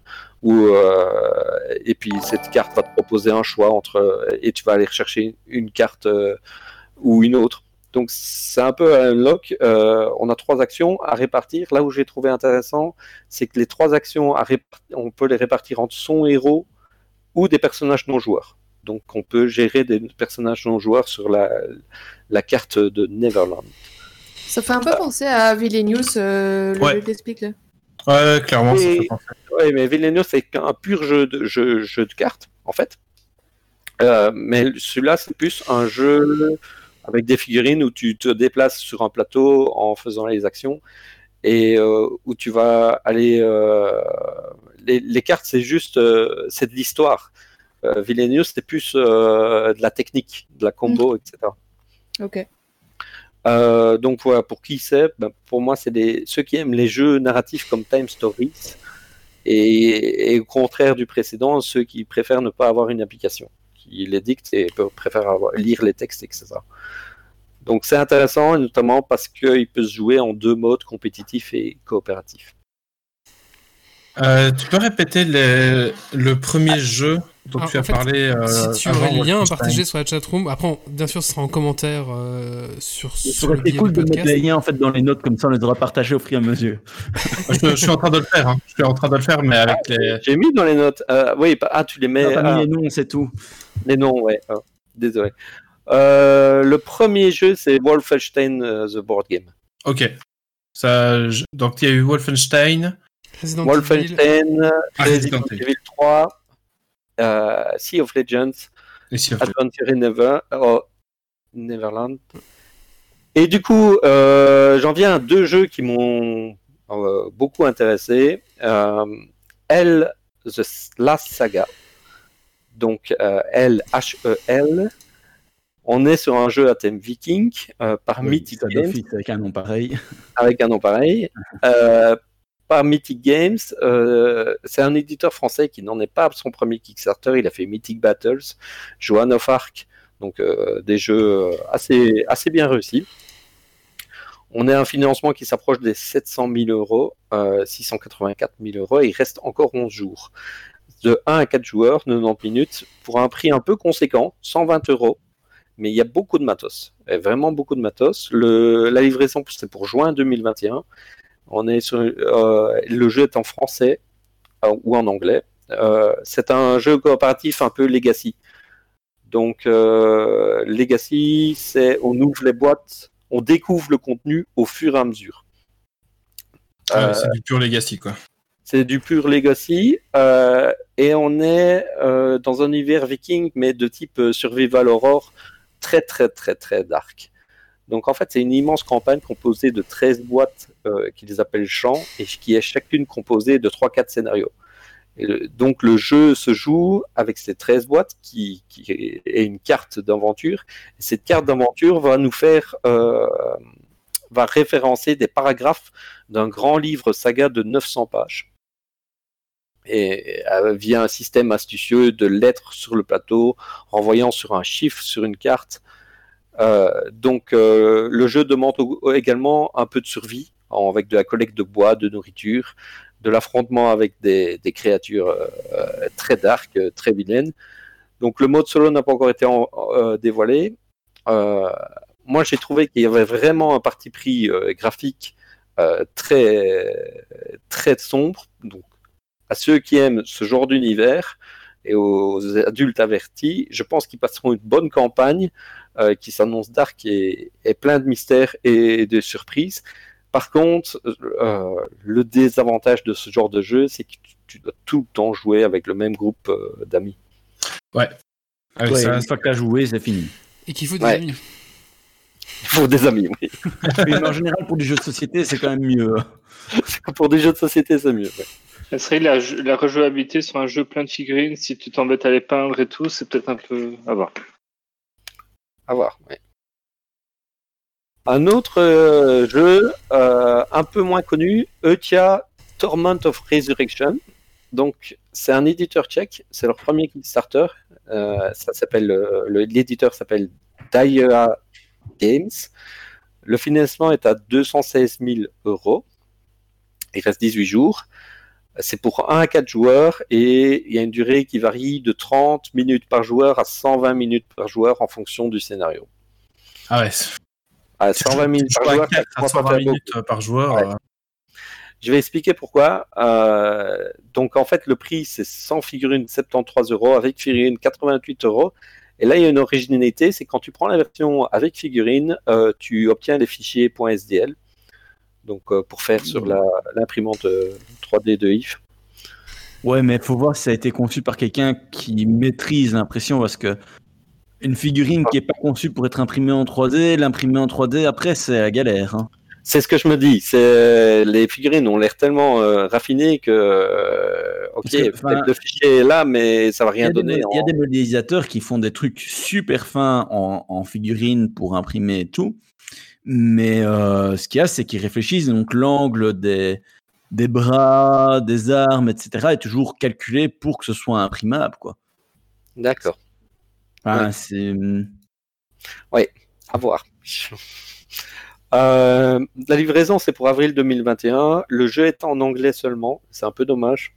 Parce qu'il n'y a pas beaucoup de texte, mais bon, il aurait mérité euh, peut-être français. À mon avis, ça n'aurait pas été compliqué à faire. Euh, c'est un 4X compétitif situé dans un univers Medfan. Et c'est intéressant parce que le 4X n'avait presque jamais été fait dans le médiéval fantastique. Euh, donc C'est quoi le 4X c'est Explore, euh, Exploit, euh, Extermine. Exterminate et le dernier. Euh, je sais jamais. Ah, je sais jamais non plus. C'est les gros jeux de gestion hyper Les gros gestion, ouais. dans l'espace là. Oui, en fait, c'est, En fait, c'est- ça a souvent été fait dans les, les espaces. Exploration. Vas-y. C'est ex- exploration, expansion, exploitation, extermination. Voilà, c'est ça. Donc en fait, c'est, c'est les jeux où tu te développes un, un peu comme un, un RTS, quoi, un jeu à stratégie temps réel. Tu vas explorer la carte, te, te, te déployer, euh, t'étendre euh, et, euh, et forcément aller combattre. Euh, le jeu a des petites quêtes à faire et c'est un compétitif. Donc c'est vraiment tu vas faire euh, tu vas euh, construire miner ton minerai construire des bâtiments développer des unités aller combattre. Le look fait immédiatement penser un peu à Might and Magic Euh, c'est un style un peu dark cartoon c'est proche de Warcraft 3 en fait euh, j'ai trouvé dans le, le style de jeu euh, les règles sont fluides et l'auteur n'aime pas le hasard dans les jeux stratégiques. Et ça, euh, ça c'est à noter parce que souvent dans les Kickstarter, on se retrouve avec des jeux qui ont de- des très bonnes règles, mais qui, avec un lancer de dés, tout est foutu quoi. Toute la stratégie est ça- foutue. Donc euh, celui-là est très intéressant. Euh, c'est pour des joueurs aimant moins le hasard et désirant un jeu de conquête, exploration, de quête dans un univers Medfan riche. Et je pense qu'il y en a pas mal de ce genre de public. Mm. Euh, voilà, un petit mot, et là j'ai pas les chiffres ni rien parce que la campagne n'est pas lancée, mais il va, la Matago va lancer la campagne de Kemet Blood and Sand.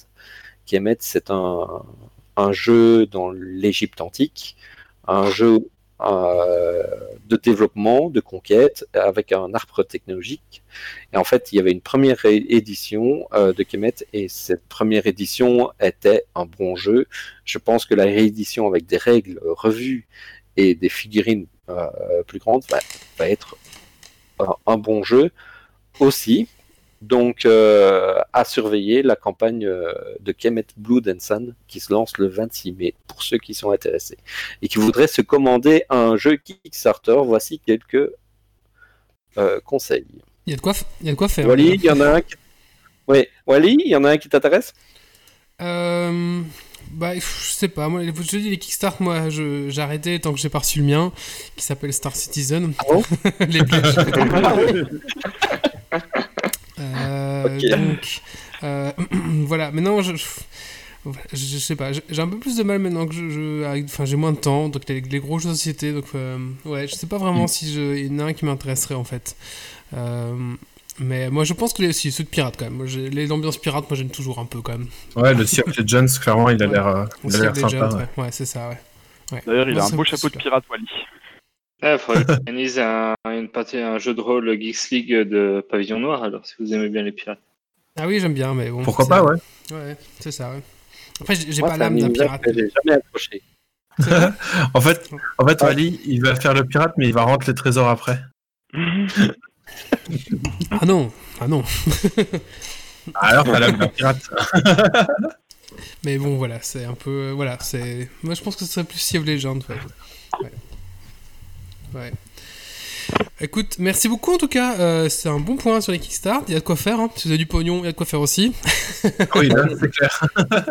Et euh, Oui, si vous avez envie de dépenser vos sous en confinement, vous pouvez pas aller dans un magasin, bah, vous allez sur Tipeee nous donner un peu d'argent, puis vous allez voir un des Kickstarter dont il a Oui, parlé. tout à fait. Dans cet ordre-là. petit peu sur Ulule aussi, parce que. Oui. Ulule, tu Euh, trouves plus de contenu francophone. Oui, Ah oui, c'est vrai. c'est ça, ouais. Merci Kylian. On va faire un petit coup de cœur, coup de gueule. Qui c'est qui veut faire le sien? Allez, c'est parti.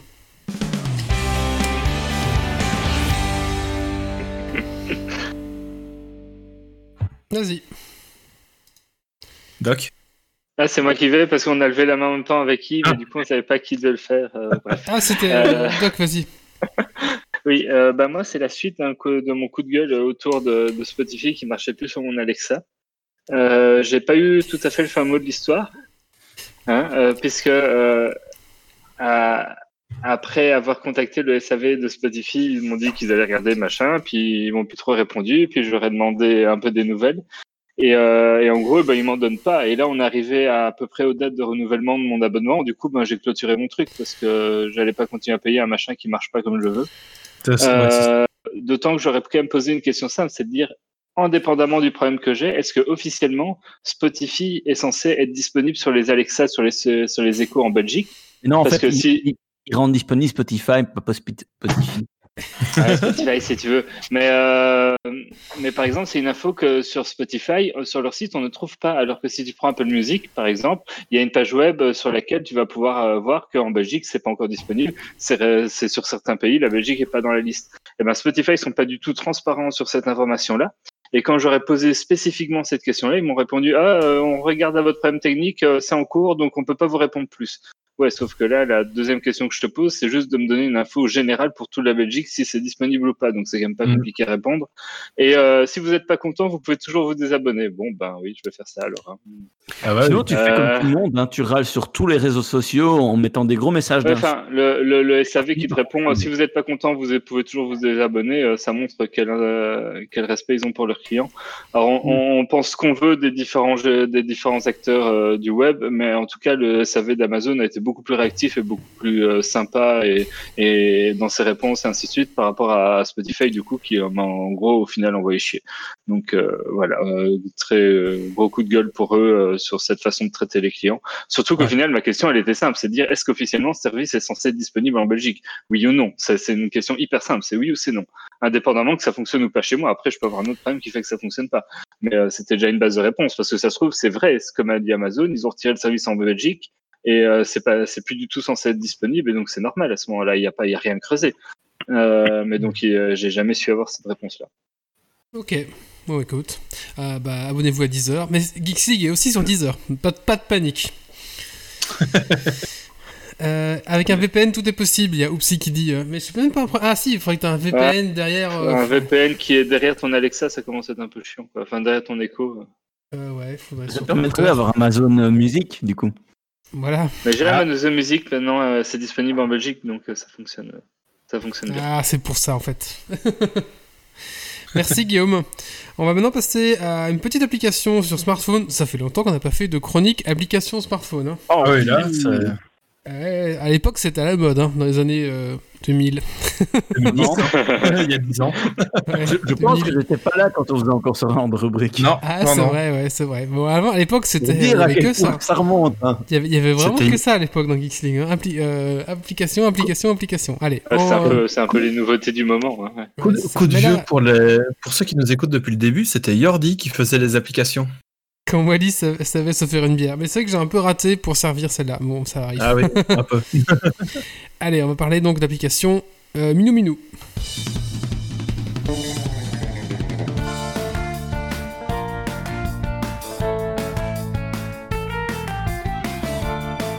Ah, plus le son. Euh, Et jingle. Ah, on a perdu Wally en fait. On dirait qu'on a perdu Wally, ouais. Ah bon? On est même plus sur. euh, Il n'y a plus le live, ouais. Il a crash. Non, j'ai pas crash. Ah si si, le live il est plus live. Le live est off, c'est Be Right Back. Sur le live. Ah ouais. On a dit un truc qu'il fallait pas par rapport à Spotify, et voilà. C'est Non, mais ça. c'est Grumpy qui s'est- c'est Grumpy qui s'est barré. Ok, je suis revenu normalement. Ta, ta, ta. Ouais, c'est bon. Voilà, nous sommes de retour après la pause pipi de Grumpy, donc on va pouvoir continuer la chronique. je sais pas ce qui s'est passé. Pourtant, je suis en câble, hein, donc euh, bon, voilà. Petite, petite euh, petit saut euh, de chez vous. Tout fonctionne bien, c'est bon? Ouais, nickel. Ok, bon, on est parti. On comprend au montage. Ah, on attendait Grumpy, on peut reprendre, c'est bon. Euh, après la bière, le stream. Le stream, pourtant, je suis en câble, là, on peut vraiment reprocher, mais je sais pas ce qui s'est passé. Euh, donc, on va parler de l'application euh, Minou Minou. Alors, euh, je- j'ai oublié de le lancer sur mon téléphone pour vous montrer. Euh, Minou Minou, c'est une application su- sur iPhone, mais qui doit être aussi sur Android, je pense. Euh, et en fait, c'est euh, pour jouer avec vos enfants. Euh, donc, euh, comment ça Attendez, parce que là, il se lance, ça fait un peu de bruit, je lancerai après. Euh, c'est une application pour jouer avec vos enfants, en fait. Vous lancez l'application et c'est en fait un chat euh, virtuel que vous allez cacher quelque part dans votre maison. Euh, vous allez mettre votre GSM face, face cachée et vous allez le planquer. Et de temps en temps, le chat va faire miaou. Enfin, le chat, l'application va faire miaou, miaou. Et quand vous l'appelez, vous dites minou, minou. Après, vous pouvez dire ce que vous voulez, ça répond. Donc, quand le micro entend du son, de temps en temps, il va faire miaou, miaou. Donc, euh, vous allez faire chercher vos enfants, en fait, le, le- le petit chat dans la maison. Euh, Et en si on période l'appelle de- de trop euh, régulièrement, il crache et il est pas content le chat. Ah, il fait... ah, c'est possible, il fait... Oui, c'est vrai que j'avais pas, j'avais pas fait le lien avec le, le crachement. Euh, du coup, Euh, de... ça- Ça n'a pas l'air d'être disponible sur euh, Android. Ah mince, On s'est préparé du coup. Euh, Ouais. Essaye un peu euh, Here Kitty. Here Kitty. Peut-être que c'est l'autre nom sur Android qui est donc. Ok. Euh, mais en tout cas, sur iPhone, ça, ça fonctionne très bien, c'est gratuit. euh, et en période de confinement, si vous êtes encore en confinement, bah, ça occupe un peu vos enfants, euh, c'est sympa. Moi, j'ai essayé avec ma fille de 2 ans. Et, Alors, j'ai euh, un bah, Hello Kitty découvrir le monde. Je ne pense pas que Non. ce soit ça. C'est pas ça. Mais écoute, Non, c'est bah, que y sur a pas. iPhone alors. Ok, d'accord. C'est Ouais. que sur iPhone. Et donc c'est Minou Minou. Et euh, voilà, moi ça a très bien marché. Euh, ma fille a bien joué une heure, elle a demandé pour en jouer. Je peux, voilà. Donc là on n'a pas joué depuis, mais elle s'est bien, c'est très bien amusée. Après une heure, elle commence un peu à se lasser. Mais et puis on a fait un peu tous les cachets de la maison. Et puis bon, comme c'est votre smartphone, vous n'avez pas le cacher à des endroits un peu trop dangereux. Au-dessus d'une étagère. Je vais juste vous montrer. Oui, c'est ça en fait. Après, le problème, c'est que votre, enfant va euh, manipuler en fait bah, votre smartphone. Donc à vous de voir si vous vous sentez prêt ou pas. Euh, je sais pas si la mise au point va se faire, peut-être pas. Donc voilà, au début, vous pouvez choisir la difficulté, facile, difficile. Fais une description En fait, c'est- le niveau sonore de la difficulté. Ouais, c'est ça. Donc là, je vais mettre en, mo- en mode facile. Donc là, je vais le cacher. Je vais poser face cachée et je vais l'appeler Minou Minou. Alors, parfois, il répond pas. Minou minou. C'est Voilà. un chat, ça répond pas à chaque fois. Voilà. Et votre enfant va donc chercher dans la maison euh, où est le minou, etc. Donc c'est- ça, c'est vraiment une phase très très chouette avec euh, des enfants en bas âge. Euh, une fois qu'ils ont compris que c'était pas un vrai chat, enfin voilà, voilà. Et euh, du coup, une fois que votre enfant trouve le téléphone, il va le retourner et ça va faire un petit. Voilà. Musique Et ça va vous. Ça, une petite voilà, vous avez trouvé Nala, voilà. Et du coup, euh, et chaque fois un autre chat à trouver en fait. Et ça vous met le temps en fait. euh, vous pouvez choisir plusieurs chats à, à trouver en fait. Et euh, vous pouvez, euh, euh, ça vous affiche le temps que vous avez mis pour trouver le chat. Voilà, tout simplement. Voilà, ça se passe comme ça. C'est une petite application très simple à utiliser. Voilà, maintenant, qu'on soit pour ou contre que les enfants utilisent les smartphones, nous vraiment c'est la seule utilisation qu'on a eue avec ça. Ils utilisent vraiment jamais donc les téléphones, donc on n'a pas de souci avec nos smartphones et des enfants. Maintenant voilà, bon, je peux comprendre que ça peut. Il y, a, il Ouais. y a trois chats différents dans l'app en fait avec des bruitages différents et il y a un chien aussi qu'on peut débloquer. Du coup, on recherche le chien, il fait waf waf. Ah, Euh, ça, je crois qu'il faut, ça, il s'inscrire. à- C'est gratuit, mais il faut genre s'inscrire à la newsletter pour débloquer le chien. Enfin, les, les différents euh, animaux se débloquent en faisant, en faisant des connexions. en- en Euh, partageant leur, leur, leur Instagram, en s'abonnant à la newsletter, Ouais, c'est et je sais plus quoi. Euh, Moi, j'ai essayé avec Zoé qui a, qui a six mois de moins que la petite de Wally. Et elle adore aussi, en fait. C'est très, très fun. On joue de temps en temps le soir. On fait quelques parties d'affilée. On, on joue pas des heures d'affilée. Au début, c'était très marrant parce qu'elle essayait de chercher systématiquement. Elle allait voir au dernier endroit où je l'avais mis avant de chercher ailleurs. Euh, maintenant, elle est un peu plus jeune, donc elle n'a pas encore trop le réflexe de tout soulever ou d'ouvrir des trucs euh, pour le chercher. Donc pour l'instant, je le cache encore de manière visible, on va dire. Il est posé, euh, caché derrière un truc, mais faut pas soulever un élément ou ouvrir une armoire pour le trouver. Mais euh, ouais, non, ça, ça, ça, ça lui plaît bien. Je pense même pour des plus grands, vous le mettez à ce moment-là, le son soit plus difficile, donc moins fort. Et euh, ça fait un jeu de cache-cache interactif. Les enfants sont pas exposés à l'écran, en fait. C'est vraiment juste au Non. moment où ils vont le trouver, il y a la musique de récompense, mais sinon, c'est juste du son euh, qui, qui C'est répond. euh, C'est ça. Donc ils sont pas vraiment exposés aux écrans. Un peu quand même, mais pas énormément. Et du coup, ce qu'on avait fait, nous, c'est qu'on avait, mis- on avait, une- on avait mis une peluche de chat au-dessus du téléphone, comme ça. Voilà, c'était au début en tout cas pour qu'elle comprenne. Après, euh, elle s'en foutait du, du chat, c'était que le téléphone qu'elle cherchait quoi. Nous, au début, elle comprenait pas parce que quand on disait ah, cherche le chat, cherche le chat, elle nous montrait le vrai chat qu'on a à la maison. Euh, J'en parlais à mon frère. voilà. Et, euh, Maintenant, elle a compris euh, quand elle cherche, elle fait euh, téléphone de papa et elle cherche le téléphone de papa. Ouais, c'est ça. Bah écoute, euh, voilà, c'était une petite application assez sympa qui s'appelle Minou Minou. Franchement, c'est un iPhone et si vous, ben, avez des enfants en bas âge, même des plus grands jusqu'à 5-6 ans, je pense que ça peut marcher, il n'y a pas de souci. Euh, Allez, très fun, euh, je, valide. Euh, un petit coup de cœur, coup de gueule Qui c'est qui veut s'y coller? Euh, Qui c'est qui veut lever la main Ah bah, Kylian, c'est parti.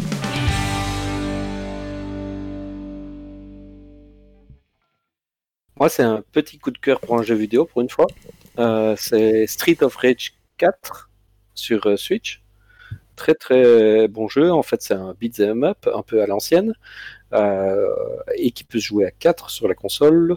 Donc c'est assez classique, mais par contre, c'est fait par un studio français Dotemu qui ont super travaillé le son, les graphismes, la maniabilité. Donc très simple à, prendre en main pour un beat'em up. Euh, et euh, franchement, un, un très très bon jeu qui vaut son prix, euh, 25 euros. Euh, c'est vrai que c'est un petit jeu à l'ancienne, mais les graphismes sont euh, hallucinants, euh, cartoon comme ça. Euh, moi, j'ai vraiment bien aimé. Je sais pas si quelqu'un d'autre l'a déjà essayé. Euh, non, mais j'ai vu des, des streams. Ouais. Tu vois toujours des streams, toi. Ah oui, bah, ça. Ah, Quand je ne joue pas, je, je joue par procuration. Il ne joue qu'à WoW et pendant ce temps-là, il regarde des streams de Non, jeux. je joue pas qu'à WoW. Non, mais c'est, un- c'est, c'est- j'ai vraiment bien aimé euh, ce Street of Rage 4. Euh, en fait, ils ont un système euh, de coup surpuissant, enfin de la- le coup.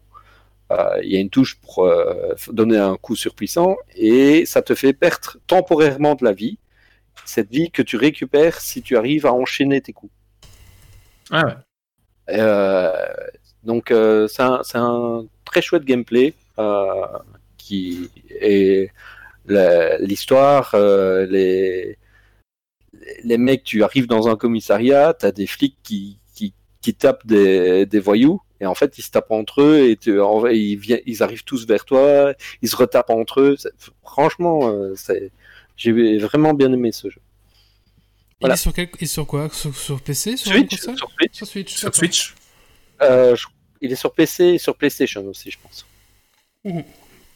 Ok, pourquoi pas. C'est le genre de jeu que- qui me plairait bien, un peu comme ça, ouais. Merci. Euh, écoutez, maintenant, on va parler de Final Fantasy VII. Et c'est Doc qui s'y colle.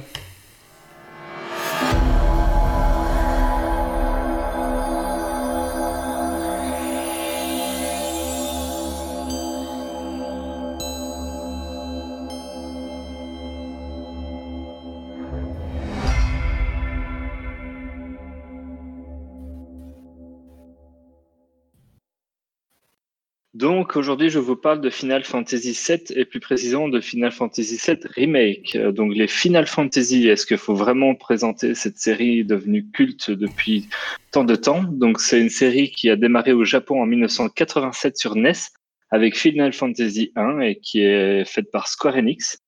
Euh, donc euh, la petite anecdote, c'est que Final Fantasy, ben, le titre vient du fait que le studio était en grand, euh, grande difficulté au bord de la faillite, et donc ce jeu devait être un peu leur dernier jeu, leur dernière fantasy avant de tirer leur révérence. Chose qui n'a pas été le cas étant donné le succès qu'a connu la série et, qui existe du coup toujours. Alors ça c'est faux, c'est une fausse Fan- rumeur. Ça c'est une fausse rumeur. Ah, je l'ai retrouvé pourtant même sur Wikipédia. Donc, Mais apparemment c'est faux, apparemment... euh, je sais plus qui était spécialiste un peu de Final Fantasy, et ça c'est une légende urbaine, mais c'est pas ça en fait, vraiment. Dommage. Bah, Ah, parce c'est une que- légende urbaine quand même.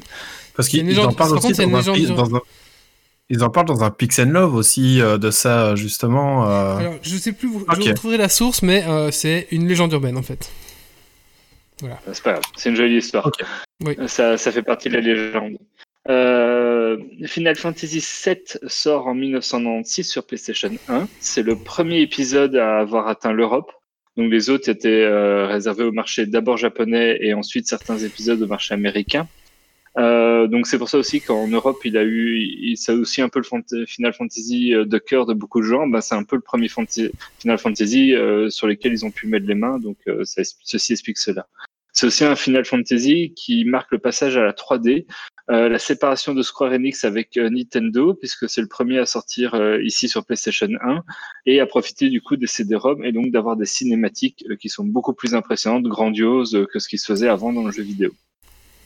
Où on était quand même sur des choses très pixels et des décors et des, des choses où il fallait quand même faire beaucoup travailler son imagination. Euh, alors Final Fantasy, ça n'a pas arrêté là, puisque la série en est au 15e épisode sur PlayStation 4 qui est sorti en 2016. Et enfin, en 2020, après 5 ans d'attente, euh, Final Fantasy VII Remake, euh, qui est sorti sur la PlayStation 4 et qui est une exclusivité temporaire, si je ne dis pas de bêtises. Donc pendant un certain temps, c'est Oui. exclusif à la PlayStation 4. Ça sortira sur PC un peu plus tard, ouais. C'est ça. Alors, je vais pas vous refaire euh, la l'histoire complète, juste très très rapide de, de Final Fantasy VII parce que deux choses. Soit vous êtes comme moi, vous l'avez jamais fait. Alors vous connaissez déjà certains spoilers parce que c'est difficile d'être passé à côté euh, de du, du Ouais. scénario de ce jeu vu que tout le monde en parle partout. Mais quand même, on on connaît pas encore tout si on s'est pas spécialement renseigné dessus. Donc autant garder le peu de surprises qui pourrait rester.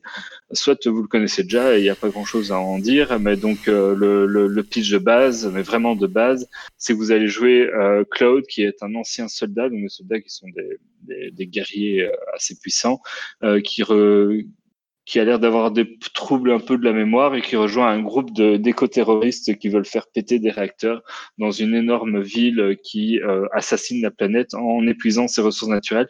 Donc il y a une espèce d'esprit de la planète qui est pompé euh, pour faire du fric et, qui est en train de tuer tout. Euh, Final Fantasy VII Remake, c'est un épisode en morceaux. Euh, donc en fait le remake ici c'est que le premier épisode d'une série de ben on sait pas vraiment combien d'épisodes. Donc pour ceux qui connaissent ce jeu d'origine, c'est euh, le jeu se concentre sur Midgard, donc cette fameuse euh, énorme cité industrielle euh, qui représente à la base à peu près 5 heures de jeu dans le jeu d'origine et qui est ici étalé sur un jeu d'une trentaine d'heures. Je vais revenir là-dessus. On est du coup sur une partie assez linéaire du jeu d'origine, puisque le jeu d'origine s'ouvrait sur un open world, enfin sur un open enfin un open world tel que pouvaient l'être les, les jeux euh, de rôle, les jeux les- les- euh, à l'époque. À l'époque, quoi. Euh, ouais. Voilà. Euh, et donc on, on est sur quelque chose de plus fermé. Euh, par contre, c'est une, péri- une, une partie qui est très très riche scénaristiquement euh, dans, dans l'épisode d'origine. Euh, et ici, ça se ressent très très fort. On sent qu'ils l'ont tiré en longueur. hein. Je pense que 20 heures de jeu auraient suffi. Ils ont eu un peu peur de faire payer le prix plein pour 20 heures et que ça gueule, donc ils l'ont un peu étiré. Ça se sent dans certaines euh, phases de combat ou phases euh, parfois d'exploration de donjons où ben, tu refais un peu trois fois la même chose et deux fois aurait peut-être suffi. Ou alors le combat, ben, t'enchaînes les phases, mais, mais c'est un peu lent et 3-4 minutes de moins, euh, ça aurait été mieux. Mais euh, voilà, ça un peu partout fait que on a X heures en plus à la fin. C'est un épisode. Un... Alors, on ne sait pas trop combien d'épisodes il y aura et combien de temps ça va durer. C'est un peu une inquiétude qu'on peut avoir sur, sur cet épisode-là, puisque, 4 ou comme 5, je dis, non sur un. Il y a pas beaucoup de rumeurs qui veulent trois, trois jeux. Ouais. Euh, parce qu'en fait, le, le jeu d'origine, c'est plus de 60 heures, voire 80 heures de jeu pour le plier. Pour Midgar qui fait que 5-6 heures de jeu, donc ça paraît proportionnellement, on a l'impression qu'on va avoir 200 heures de jeu dans, s'il doit faire des épisodes. Mais il faut bien se rendre compte qu'à l'époque, les, les jeux de rôle, euh, ben, une fois qu'on arrive aux parties un peu monde ouvert, on, on a souvent beaucoup de farming qui va sûrement être beaucoup moins présent, voire pas du tout dans le remake, puisque bon, les gens sont plus trop intéressés à passer des heures à juste farmer. Euh, souvent, si on a un très grand, une très grande exploration à l'époque, ben, c'est parfois des choses un peu vides où on va explorer, essayer de trouver, à faire des combats aléatoires, à essayer d'avancer et qui apportent pas grand chose. Donc, on peut très fort imaginer qu'ils réduisent ça pour que ça tienne euh, dans un délai raisonnable, mais voilà, on n'en sait pas plus. Il n'y a rien d'officiel qui a été communiqué euh, là-dessus.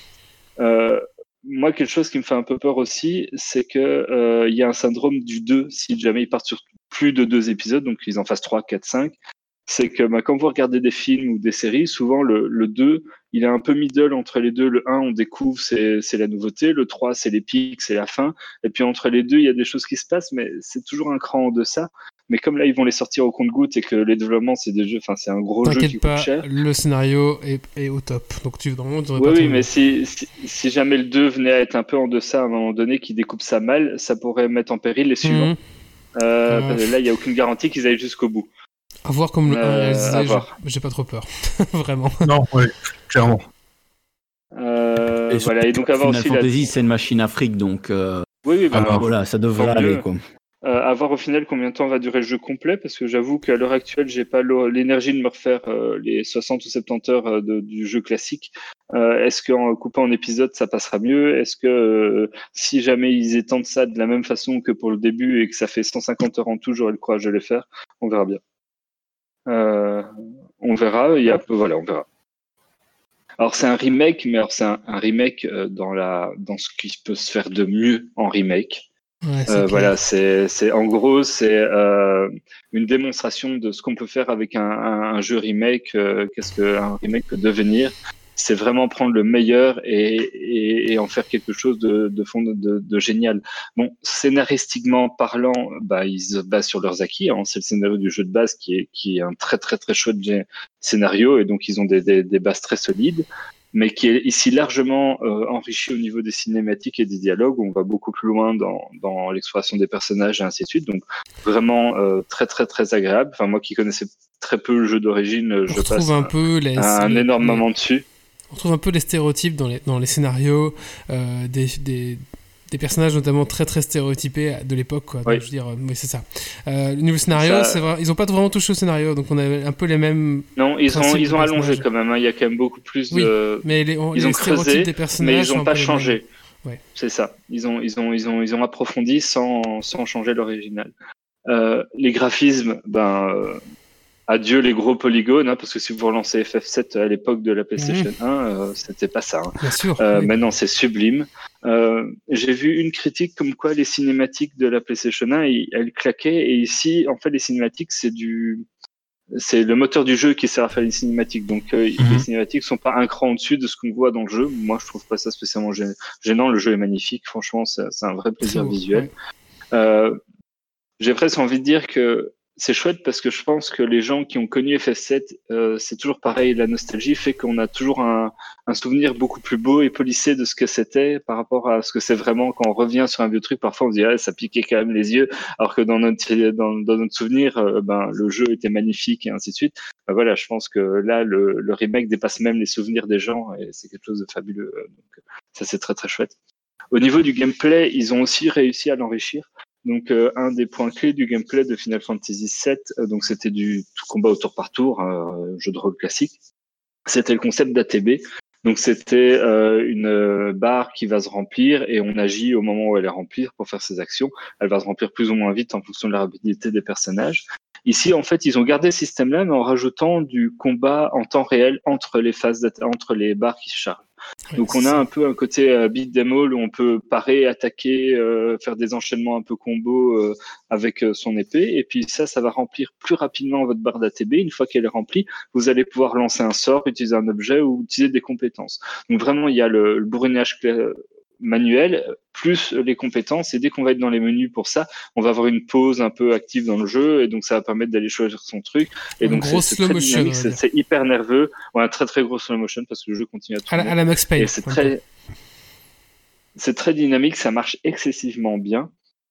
Euh, et alors, euh, ce qui est aussi très très bien géré, c'est que euh, ben, c'est un, un RPG, on a plusieurs personnages, et le switch entre les deux va être hyper fluide et hyper naturel.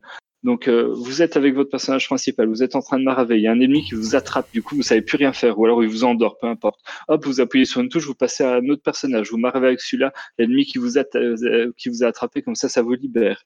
Euh, Ouais. Ou alors vos personnages secondaires, vous voyez que leur ATB s'est rempli. Hop, il y a une touche de raccourci. Vous arrivez au menu de leur sort, de leurs compétences à eux. Vous pouvez leur dire, OK, maintenant tu lances ce sort-là, cette compétence-là. Hop, vous ressortez de ce menu, vous revenez à votre personnage. Et tout s'enchaîne de manière hyper fluide. On, on gère son équipe de manière hyper agréable. Les combats sont un vrai régal. Euh, et on garde un peu la, customisation Angelux, c'était peut-être un peu moins poussé que dans le jeu d'origine, mais on a toujours ces matérias qui vont permettre de lancer des sorts, de faire des combos et ainsi de suite. Et euh, aussi tout un système de, de points d'amélioration pour les armes qui vont permettre de les faire évoluer. Vous n'allez pas avoir des dizaines et des dizaines de- d'armes différentes, je crois qu'il y en a quatre ou cinq par personnage dans le jeu. Et en fonction de ce que vous aimez bien jouer, de votre style de jeu, vous allez en préférer l'une ou l'autre, mais vous allez pouvoir les augmenter avec des points. Alors, chose qui est chouette, c'est que chaque arme a le, son pool de points à elle. Donc, si vous avez à un moment donné, vous êtes à 60 points par, pour euh, améliorer votre arme, c'est chaque arme que vous avez débloquée à 60 points. Donc, vous n'êtes pas obligé de choisir où vous mettez vos points entre différentes armes. euh, Vous pouvez toutes les, les améliorer comme vous avez envie. Ah, Moi j'ai une question. Il y a des chocobos? Euh, Encore, non Wallir, euh, je sais pas, dans Midgard, s'ils apparaissent. Moi, j'ai une quinzaine d'heures de pas. jeu, ils, sont, ils apparaissent pas. Si tu, si tu payes Euh, le pack collector, tu as une invocation Chocobo euh, en matéria. J'avoue que j'ai pas bah, pris le pack collector. Moi, j'ai- pas joué à la- au remake parce que j'ai pas de PlayStation, donc j'attends qu'il sorte sur PC. Mais euh, dans Final Fantasy VII, c'est un peu plus tard, il me semble, de mémoire. Ouais, hein, c'est quand tu sors, hein, c'est quand tu sors de Midgard qu'ils apparaissent. Euh, ouais, c'est ça, ouais. Parce que En dans fait, Midgard, parce que dans Midgard, t'en as pas besoin, étant donné Non. que t'es dans la ville, c'est quand tu sors et que tu découvres les, Ouais. les plaines, les étendues que. euh, C'est Ouais, ça, tu là, euh, besoin, quoi. dans le jeu. Euh, en fait, si tu prends l'édition collector, mais elle est 20 euros plus chère. Et pour 20 euros, tu as en gros un artbook virtuel euh, et deux invocations, donc, euh, le, jo- le chocobo et l'espèce de cactus, là, euh, j'ai oublié son nom. Euh, Ah, ça, ça, ça, ça- je trouve que ça fait cher pour ce que ça apporte, les 20 euros supplémentaires, donc j'ai pas, euh, j'ai pris le jeu de base. D'accord. Euh, D'ailleurs, j'en arrivais au prix. Euh, ben, c'est un jeu, ben, comme tous les jeux euh, consoles euh, récents, euh, prix conseillé de 70 euros. Maintenant, en grande surface ou sur Amazon, on, peut le trouver aux alentours des 60 euros. Voilà, bon, si vous êtes patient euh, quand il sortira sur PC, ainsi de suite, ou voir avec un peu d'attente aussi sur console, vous allez le trouver pour moins cher. Euh, mais en tout cas, il vaut le coup et, et franchement, si vous aimez bien, vous pouvez foncer. Euh, pour conclure, c'est un- c'est un jeu qui est superbe, qui est nerveux, qui est très très bon. Euh, en fait, c'est euh, un jeu qui a euh, qui garde tout le- le- l'excellent qu'avait le jeu d'origine en y rajoutant toute la technicité et ce qu'on peut faire de bien en 2020. Donc, euh, il prend vraiment le meilleur des mondes. Euh, c'est même euh, alors de ce point de vue-là, et comme euh, le disait un peu euh, Wally, c'est un jeu qui a du coup un- le seul les seuls défauts qu'il a, c'est les défauts de ses origines. C'est-à-dire que ben, les personnages ils sont très archétypés. Le petit gros, bah, il pense qu'à bouffer et toutes ses lignes de dialogue vont être Exact. autour de la bouffe.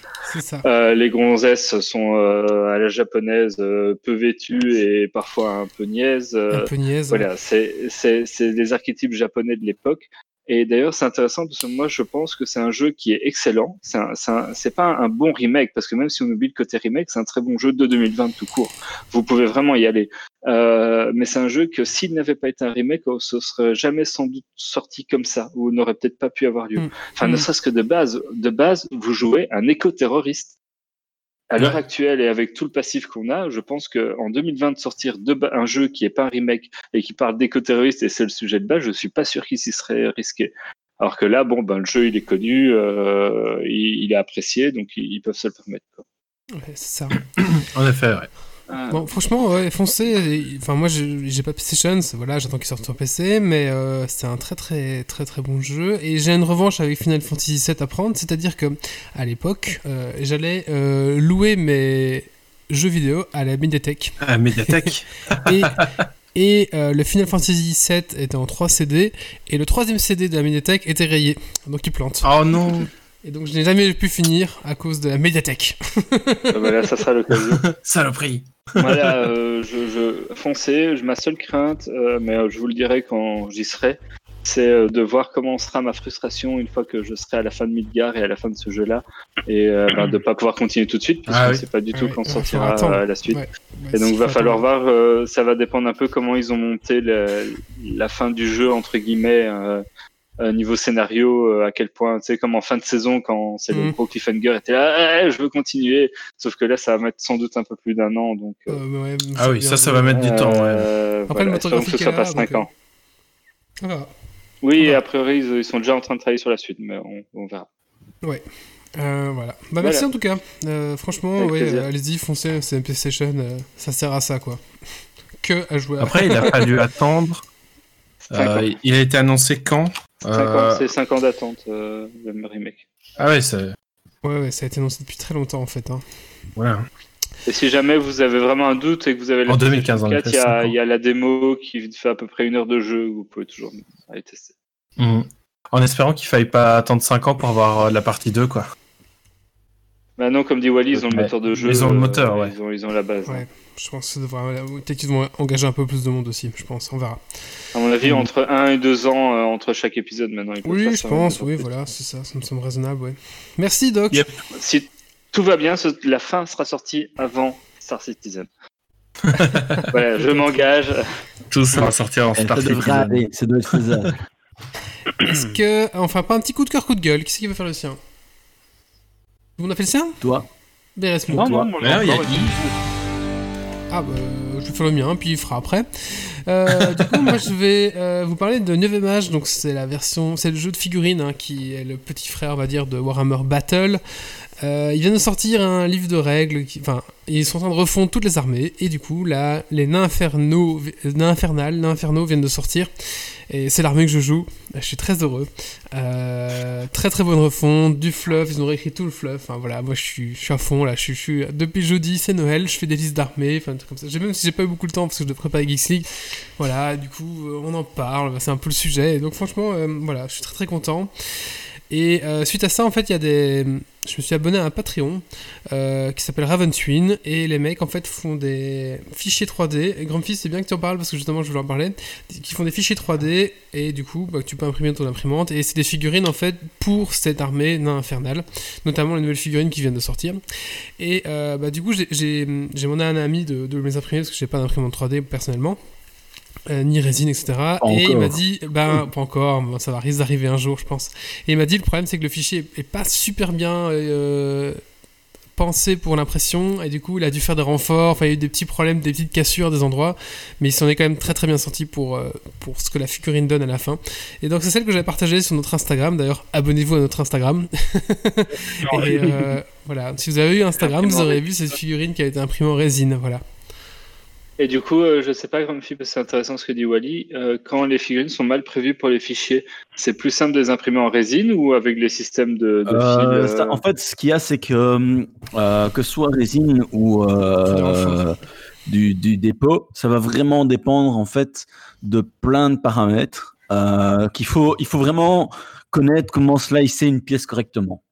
Euh, pour ça, je dirais que le meilleur, c'est d'aller voir des gens qui font, enfin, d'aller regarder des, des, des YouTube ou des Reddit de gens qui font du slicing de pièces euh, figurines ou qui sont euh, connus pour maîtriser un slicer. Donc, le slicer, c'est la partie qui va transformer un fichier 3D en fichier compréhensible par votre imprimante, qui est du G-code. Donc, qui est un format industriel de bouger des moteurs, etc. Euh, et le slicing, c'est vraiment euh, en soi, c'est enfin, on, on parle toujours de, de la partie euh, modélisation, etc. Mais la partie euh, slicing, c'est euh, un apprentissage assez important. conséquent aussi. hein. Enfin, moi, je l'ai bien vu ici avec les visières que j'ai imprimées. Je pensais maîtriser des bases. Eh ben, j'ai appris énormément et je me rends compte que j'en suis toujours aux bases. Euh, Le slicing, c'est vraiment quoi? Ça découpe ta figurine en couches, en fait, pour, ça Ouais, en, en fait, c'est- label, en c'est ce fait. qui va transfor- ce qui va dire à ton imprimante comment elle doit bouger pour pouvoir faire euh, le, le dessin. Sauf que c'est plein de paramètres qui vont être euh, ben, des paramètres généraux. Euh, et puis, tu as des paramètres qui sont spécifiques à ton imprimante aussi. Euh, spécifiques à la matière. spécif- Enfin, c'est vraiment euh, très complexe. Euh, et puis ben, là-dessus, tu as effectivement tout ce qui va être le support, etc. Et une pièce qui est mal modélisée de manière générale, euh, que tu vas devoir rajouter plein de supports. Les supports, ça va être des, des- des bouts de plastique ou de résine en plus que tu vas devoir nettoyer après. Et donc, c'est vite la merde euh, ben, pour, si c'est mal fait. Quoi. Par quand tu imprimes ta, ta figurine, est coupée en tranches, donc on imagine que si le coude il redescend plus bas que le bras et Voilà. qu'il essaye d'abord d'imprimer le bout du coude, ben, le bout du coude il est imprimé dans le vide et ça va pas aller. Mais après, si c'est juste le bout du coude, c'est pas grave. Le problème, c'est que si par exemple, tu as une cape qui passe sous le coude avec des, des, des overlaps dans tous les sens, etc., là, après à nettoyer, c'est la merde complète. Ouais, clairement. Euh, donc là-dessus, tu, tu le vois tout de suite quand tu as l'habitude qu'une pièce va être facile à imprimer ou pas. Euh, et c'est. Honnêtement, c'est vite galère. Voilà. Moi, j'ai j'ai la Bah, chance d'avoir deux amis. hein. euh, Pardon. J'ai la chance d'avoir un ami, deux amis résine, et il y en a un qui peut l'imprimer tout de suite. Et comme j'étais impatient, bah, j'ai pas attendu. Donc, euh, merci à lui. En tout cas, il a, il a bien géré ça. Euh, franchement, oui, euh, ça a pas l'air simple. Et si vous voulez, j'ai les photos du, avec tous les renforts. Enfin, je sais pas qu'on appelle ça, les, les, supports. Les, les supports. Et, et sans, c'est un gros travail euh, débar- débardage aussi.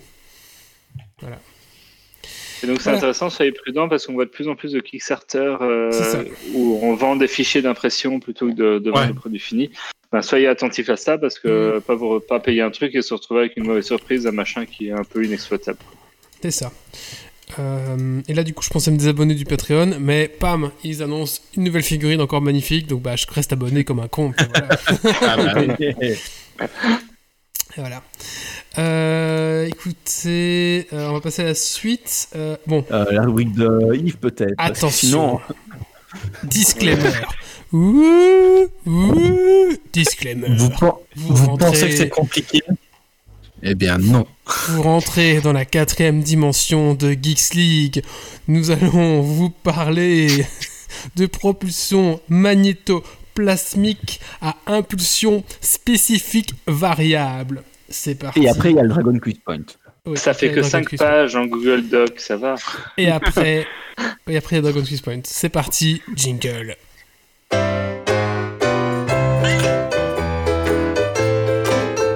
C'est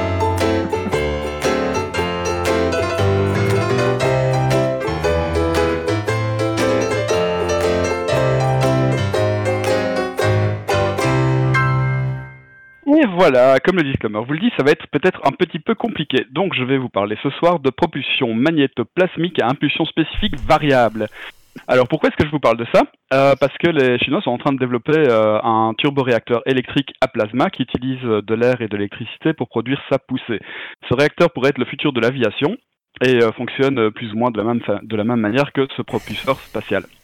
Alors, le pro- la propulsion magnétoplasmique à impulsion spécifique variable, ou VASMIR en anglais, euh, est un type de propulseur spatial à plasma qui utilise des champs et des rayonnements électromagnétiques variables pour chauffer, ioniser et accélérer un gaz.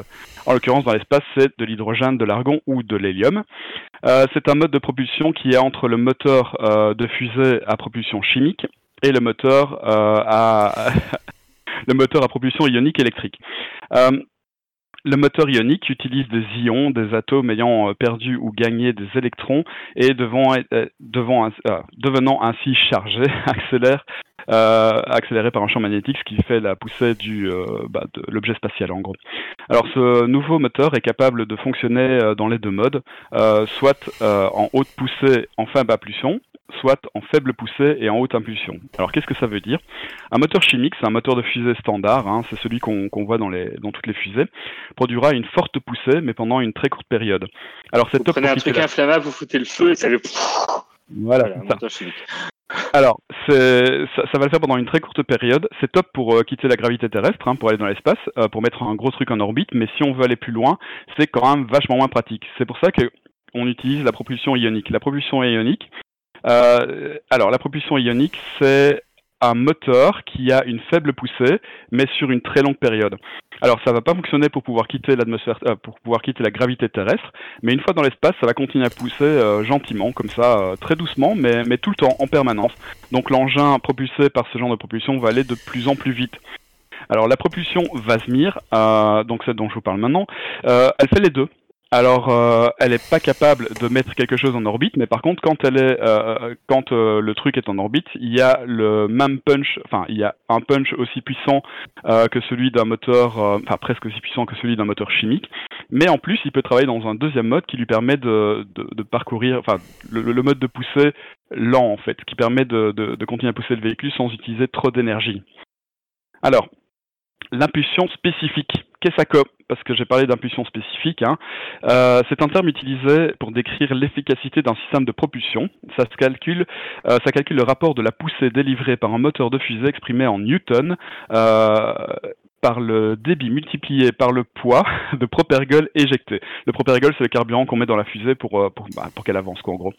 Ça s'exprime en secondes euh, et ça représente le temps durant lequel un kilo de propergol est capable de produire une force de 9,81 newtons, euh, donc la gravité terrestre. Donc, plus cette valeur est grande, plus la quantité nécessaire de carburant est faible pour générer une poussée. Donc en gros, c'est un l'impulsion spécifique. Il faut voir ça comme euh, comme le moteur à pulsion dans Star Trek. hein. Donc c'est euh, une mesure d'efficacité d'un moteur. Donc une fusée euh, qui utilise du propergol, bah elle a juste le propergol en engage, enfin le embarqué dans la fusée pour pouvoir avancer, tandis qu'ici, ben, avec beaucoup moins de poids, on peut propulser pendant plus longtemps l'objet. Euh, je vais maintenant vous parler un peu de plasma, parce que euh, bah, ce moteur-là fonctionne avec du, plasma. hein. Donc le plasma, c'est un état de la matière, euh, tout comme l'état solide, l'état gazeux ou l'état liquide.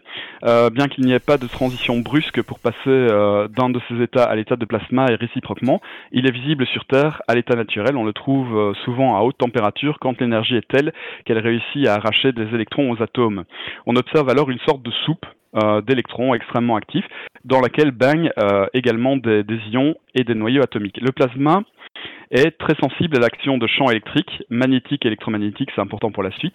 Euh, les exemples de plasma les plus courants sur la Terre, c'est euh, bah, des flammes à haute température, bon ça on le voit pas trop, mais surtout c'est la foudre en fait.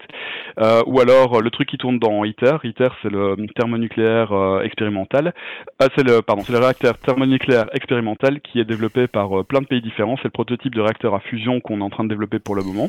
Il est en France à Cadarache et c'est une boucle de plasma qui tourne à l'intérieur. Alors c'est sympa, ça fait plein de couleurs, mais c'est cool.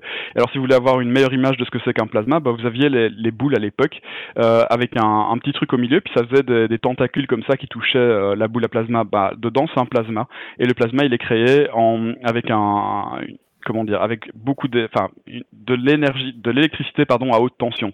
C'est ça qui fait le plasma dans cette boule-là. Donc c'est très joli. Euh, et c'est ça qu'on va utiliser euh, pour la propulsion, euh, parce que c'est beaucoup plus efficace euh, que le, le, le- carburant, le propergol qu'on met dans les fusées. Enfin, c'est pas plus efficace, c'est surtout que ça dure beaucoup plus longtemps. Ça fonctionne à l'électricité, donc du coup, euh, bah, dans l'espace, c'est quand même vachement bien pour aller très loin, quoi. Tandis que les fusées, euh, bah, quand il n'y a plus de carburant, il y en a plus, et c'est un peu comme se retrouver euh, euh, avec un bateau sans propulsion quand on est dans l'eau, c'est quand même pas super pratique. Alors, dans les conditions usuelles, un, milieu, gazeux, donc du gaz, ne conduit pas l'électricité. Lorsque ce milieu est soumis à un champ électrique faible, un gaz pur est considéré comme isolant électrique parfait, car il ne contient quasiment aucune particule chargée libre, comme des électrons libres ou des ions positifs.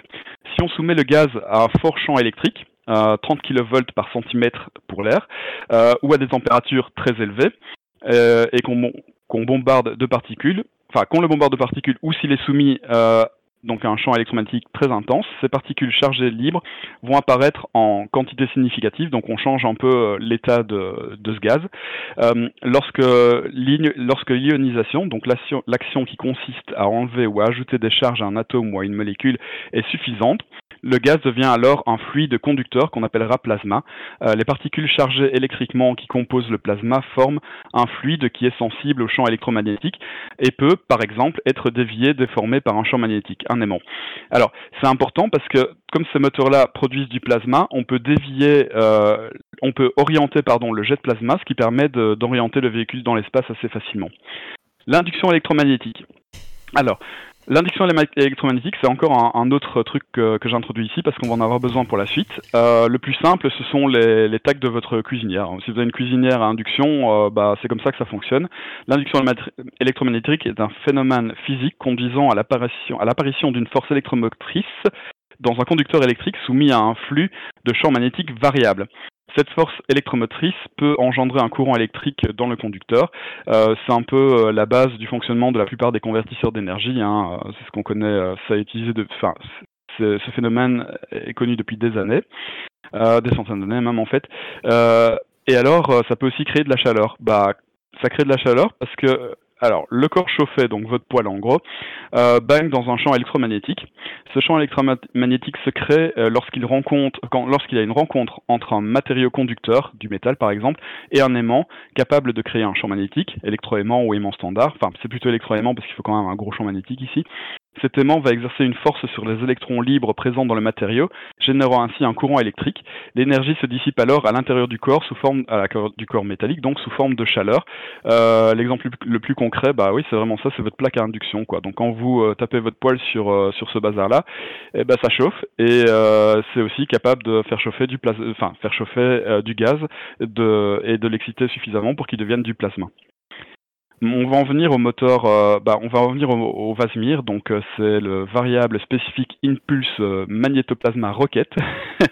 Euh, c'est ce que je vous ai dit un peu plus haut. Donc ce système de propulsion fonctionne sur le même principe que le moteur à ions électromagnétiques. Il accélère des ions en utilisant un fort champ magnétique pour produire une force de poussée. La principale différence se situe au niveau du mode de création des ions. Beaucoup, beaucoup plus puissant efficace. Euh, les atomes de gaz sont injectés dans le système, puis ionisés à l'aide de radiofréquences, de micro-ondes par exemple, qui créent une induction électromagnétique qui porte le gaz euh, ionisé devenu plasma à très haute température. Donc ici je parle de 30 000 euh, Kelvin, c'est plus ou moins 30 000 degrés, enfin c'est moins que 30 un peu moins que 30 000 degrés en fait. Donc c'est extrêmement chaud. À la sortie du profu- de- à la sortie du propulseur, un système comparable accélère le, euh, accélère le plasma et porte sa, tem- sa température pardon, à 10 millions de Kelvin, 10 millions de degrés. Euh, il est ensuite expulsé euh, par une tuyère. Une tuyère, c'est la, la- c'est la sortie d'échappement d'un moteur de fusée, quoi. hein. C'est Qui, possible, 10 grâce millions à- de degrés? Ah bah oui, oui, tout à fait. Euh, on va, on va peut-être en reparler après, mais le, un plasma, c'est de toute façon extrêmement chaud. C'est, pour ça que c'est du plasma. Euh, il est ensuite, euh, donc le, le plasma est ensuite expulsé par la tuyère, qui, euh, grâce à un champ magnétique, euh, permet de contrôler la trajectoire du jet. Euh, l'impulsion spécifique pourrait atteindre euh, 30 000 secondes. C'est 3 000 pour un moteur à ion. Donc l'impulsion spécifique, c'est ce que je vous disais, c'était le, comment dire, c'était le fait que le moteur soit efficace ou pas. Euh, 30 000 secondes, alors qu'un moteur à ion, c'est 3 000 secondes, et donc pour un kilo de propergol, euh, alors qu'une fusée, bah, c'est euh, le kilo de propergol, et bah, quand il n'y en a plus, il n'y en a plus. La NASA estime qu'avec ce genre de, moteur, le temps de trajet nécessaire pour atteindre Mars euh, serait de l'ordre de 3 mois ce qui est extrêmement rapide. C'est encore au stade expérimental, évidemment, hein, pour le moment. Alors, Comment ça marche? Bah, La propulsion magnétoplasmique a impulsion spécifique variable, donc magnétoplasmique parce qu'on utilise des électroaimants pour pouvoir diriger le plasma. Impulsion spécifique variable parce que l'impulsion spécifique, donc la, la- comment dire, la, la puissance du moteur peut être euh, gérée de façon variable, ce qui permet d'avoir soit une poussée très forte comme, on- comme un moteur euh, au fuel, euh, au propergol, pardon, ou alors euh, le mode lent euh, comme les moteurs à ion. Euh, ah donc, euh, comment ça fonctionne? Ça présente la, particularité de faire appel à trois aspects spécifiques de l'électricité, de la propulsion électrique, pardon. Euh, le chauffage par induction électromagnétique et détente du gaz de propulsion. Euh, L'ionisation et l'accélération des ions du plasma dans un champ électrique induit, propulsion ionique. Euh, le confinement du plasma interne, le guidage et le contrôle du jet externe euh, par un champ magnétique. Donc en gros, on a le chauffage, euh, les gaz sont détendus, donc ça crée de la poussée. L'ionisation et l'accéléra- l'accélération des ions, euh, avec euh, bah, votre, tac, euh, votre tac au gaz, enfin votre tac, ah, la- l'attaque à induction, voilà, pardon. Et le confinement du plasma, c'est les électroaimants qui sont autour du plasma et qui permettent d'orienter le plasma à, différents endroits, ce qui permet de faire tourner le véhicule, quoi. Alors, là j'ai un beau schéma que vous n'allez pas voir, hein, mais en gros c'est un gros tube, ça ressemble à un réacteur. Dedans il y a pas mal de choses. Dans l'espace, euh, on utilise un gaz neutre, donc euh, de l'hélium ou de, l'hydrogène. C'est injecté à l'entrée du, dispositif. Il y a un tube en quartz. euh, arrête de souligner, John, s'il te plaît. Il y a un, tube en quartz qui recueille et confine le gaz neutre avant son ionisation. Il y a une antenne hélicon spéciale pour pré-ioniser le gaz. Ça le chauffe à 30 000 Kelvin à l'aide de radiofréquences, donc c'est les micro-ondes hein, en gros. Ah non, arrête de faire changer. Le... Vous venez de faire changer. Ils viennent de mettre des commentaires, alors je suis perdu maintenant. Ah, c'est plus droit. Donc, je disais, il y a un tube en quartz qui, ré- qui récupère le gaz, euh, les radiofréquences pour faire chauffer le gaz. Le plasma est ensuite confiné euh, pour pas toucher la paroi parce qu'il est très chaud par des solénoïdes. Euh, Les solénoïdes, ce sont des, bah, des, électroaimants quoi, entourant la chambre cylindrique, créant un champ magnétique axial dans l'enceinte, ce qui permet d'avoir le, le, gaz va sortir droit, il va jamais toucher les enceintes parce qu'il est trop chaud, il pourrait faire fondre euh, ceux qui touchent. Euh, une antenne ICRH, euh, Ion Cyclotron Resonant Heating, ionise totalement le plasma en le portant à très haute température, donc c'est les 10 mégakelvin, donc les, les 10 euh, millions de, de degrés quoi, en gros, et génère un champ électrique induit qui accélère les ions euh, en trajectoire hélic- hélicoïdale vers la sortie. Euh, c'est le booster principal, donc ça c'est quand on va en mode euh, bah, comme, comme le propergol dans les fusées. Quoi, hein, une tuyère magnétique en sortie contrôle le jet de plasma qui permet de modeler axialement la trajectoire des ions. Cette tuyère à, ah, géométrie magnétique variable permet de faire varier la pulsion spécifique et la pousser euh, à puissance constante, en modulant l'intensité du champ magnétique et la géométrie de ces lignes de champ. Euh, une analogie consiste à assimiler cette tuyère magnétique à une boîte de vitesse dans une automobile. hein. donc euh, le moteur serait alimenté par combustible à régime constant. Euh, donc je vous ai parlé de tout ça parce que bah là on a entendu parler des, des Chinois qui ont leur fameux réacteur euh, d'avion euh, qui pourrait révolution- ré- révolutionner le monde, qui n'utilise plus de carburant, qui utilise juste de l'air et de l'électricité. Et ben ça Ils ont fonctionne. aussi, soi-disant, confiné, ré- euh, réglé le coronavirus chez eux.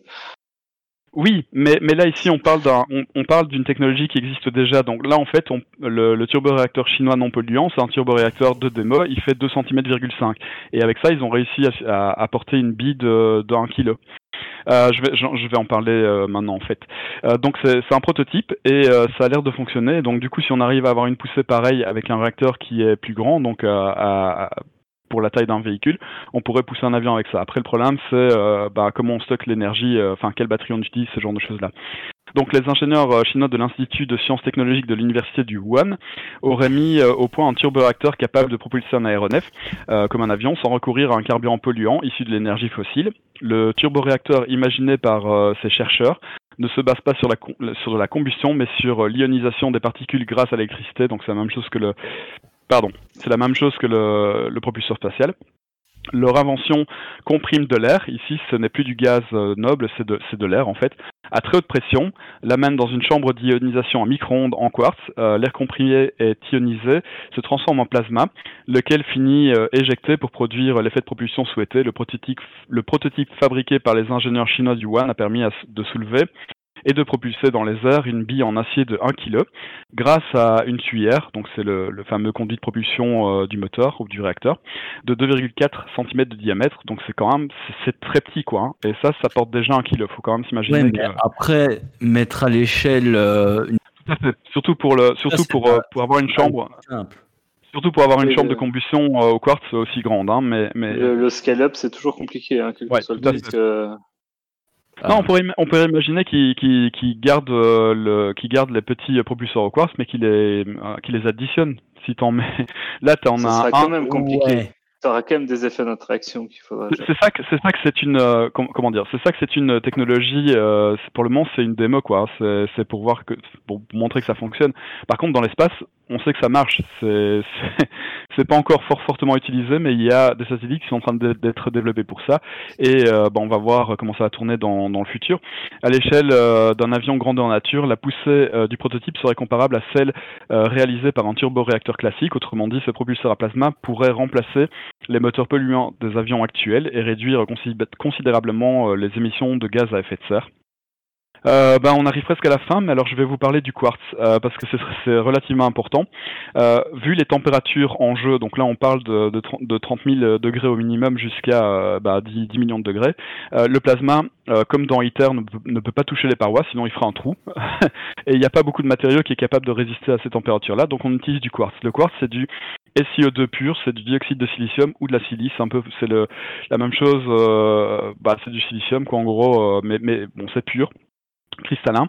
Euh, si on chauffe constamment le quartz à 1100 degrés pendant une heure, le matériau ne change pas de couleur.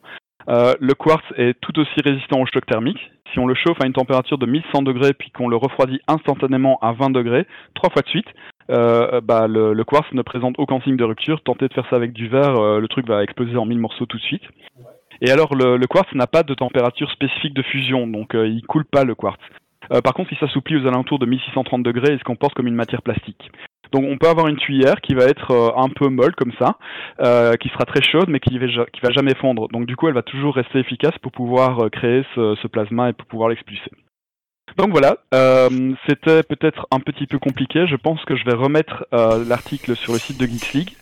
Euh, si vous avez des questions, n'hésitez pas. Euh, J'espère que vous n'êtes pas endormis. C'est lesquels qui vont, c'est quelle ville qui va, qui joue avec du, des degrés, euh, 1100 degrés Alors c'est le c'est le Wuhan, c'est la, la même ville de- d'où vient le corona- c'est la même ville d'où vient le coronavirus. Toujours c'est une même, bonne hein. idée. Attention, Je c'est sais pas eux pas qui si ont. une bonne idée, tu vois.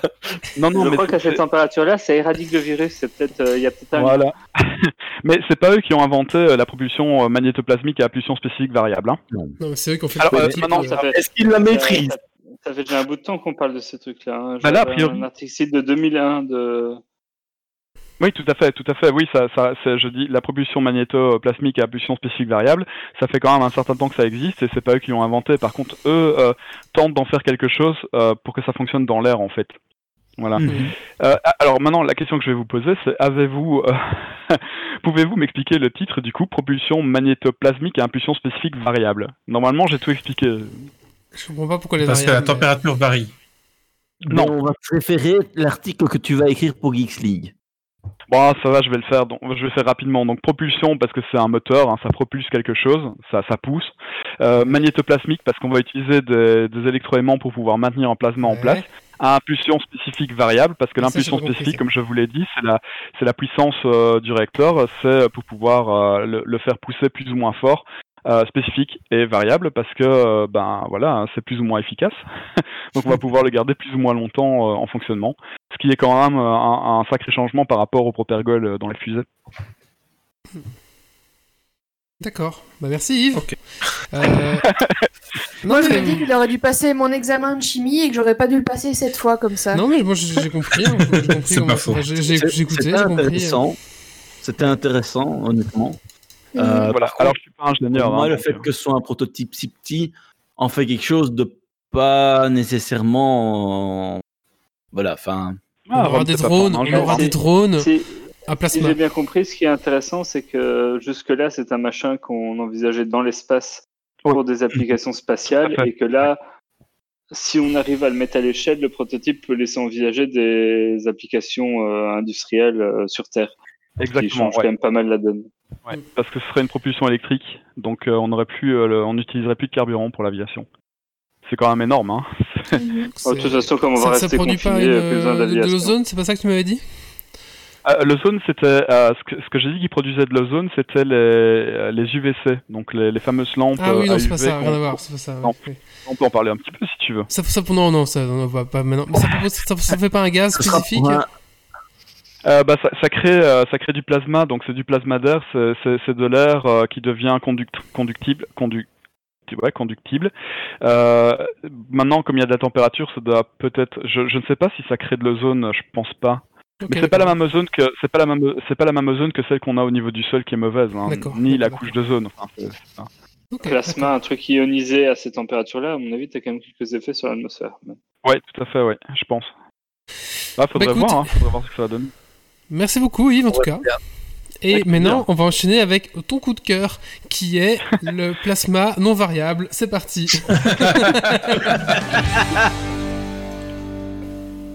Non, non, euh, mon coup de cœur est plus naturel que ça. Euh, mon coup de cœur, mon coup de cœur, c'est le fait que l'Everest est à nouveau visible depuis Katmandou, la capitale du Népal.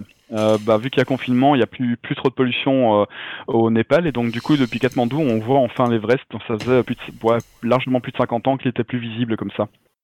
Donc ils ont une belle vue maintenant. C'est- c'est- Et puis c'est vraiment joli, il y a de superbes images. Finalement, ce virus, il est vraiment du bon. hein. Ouais, il a. Stacy, t'as fait ton Ouais. coup de cœur, ton coup de gueule, toi? Euh, nope. Tu veux le faire? Euh, oui, sauf si ça devient trop long. Allez, paf. Euh, ben, du coup, coup de cœur pour une série Netflix. Euh, je sens que j'ai mal le dire. Je me concentre. Euh, Deed to Me. Je pense que c'est bon. Je crois que je l'ai bien dit. Euh, donc, en fait, c'est une femme qui perd son mari suite à un accident euh, enfin, sur la route. En gros, il se fait choper. Et elle rencontre une femme euh, qui, bizarrement, devient très proche d'elle très vite. Et ben, en fait, on se rend compte que c'est cette femme-là qui a chopé son mari et elle essaye de se rapprocher de la femme pour se faire pardonner. Mais évidemment, ça se passe jamais bien quand tu te rapproches de la femme dont tu as tué le mari. Donc voilà. C'est bizarre et marrant en même temps. Je sais pas comment l'expliquer, mais chouette série en tout cas. D'accord. Merci Stacy. sur quel truc tu le vois? Sur, sur Netflix? Euh, Netflix, Netflix, hein. ouais. Ok, d'accord, super. Euh, bah c'est la fin, mais pas tout à fait, parce qu'on va maintenant faire le Dragon Quiz Point. Et c'est la notre euh, bon Grumpy qui s'y est collé, et il a fait un rétro décupé, c'est ça? On va mourir. Il Il a déjà qu'il la rigole. merde. Attention. Il ricane Ah, dans son coin, c'est mauvais. Ah signe. mince, euh, où est-ce que je récupère les fichiers J'ai pas fait du coup. Je les ai mis sur Google Drive. Euh, C'est où Google Drive C'était le lien Ah, tantôt. Est-ce qu'on peut aller chercher dans Google Drive les Bah, fichiers pour tricher Un petit jingle, et puis euh, on se retrouve après.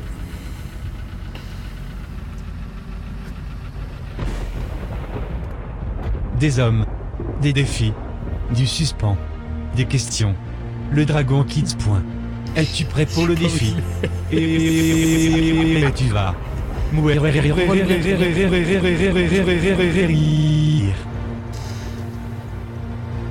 Est-ce que tu sais m'envoyer le lien sur Facebook Première épreuve de ce Dragon Point, trouver les fichiers. Mais Je ne te les ai mis sur- dans le Discord pour que ce soit simple. Ah, mais je peux pas, je ne peux pas enlever le Discord, euh, sinon je, je- je pète la vue. Enfin, c'est Ah. un peu compliqué. Ok, euh, je te mets ça sur Facebook alors. Donc, le principe, c'est que euh, le Dragon Quiz Point, avant, ben, c'était effectivement du euh, text-to-speech. Hein, donc, euh, il y avait euh, un petit texte, c'était lu par un moteur euh, dégueulasse et ça rendait euh, ben, la, la devinette compliquée. Donc, je suis Ah, revenu vrai, au, au, euh, au truc de base. Bon, Euh, parce que, ben voilà. Mais c'est, On on faisait lire des Non. paroles de, de musique. Voilà. Donc, en gros, globalement, je vous ai fait ça en trois parties.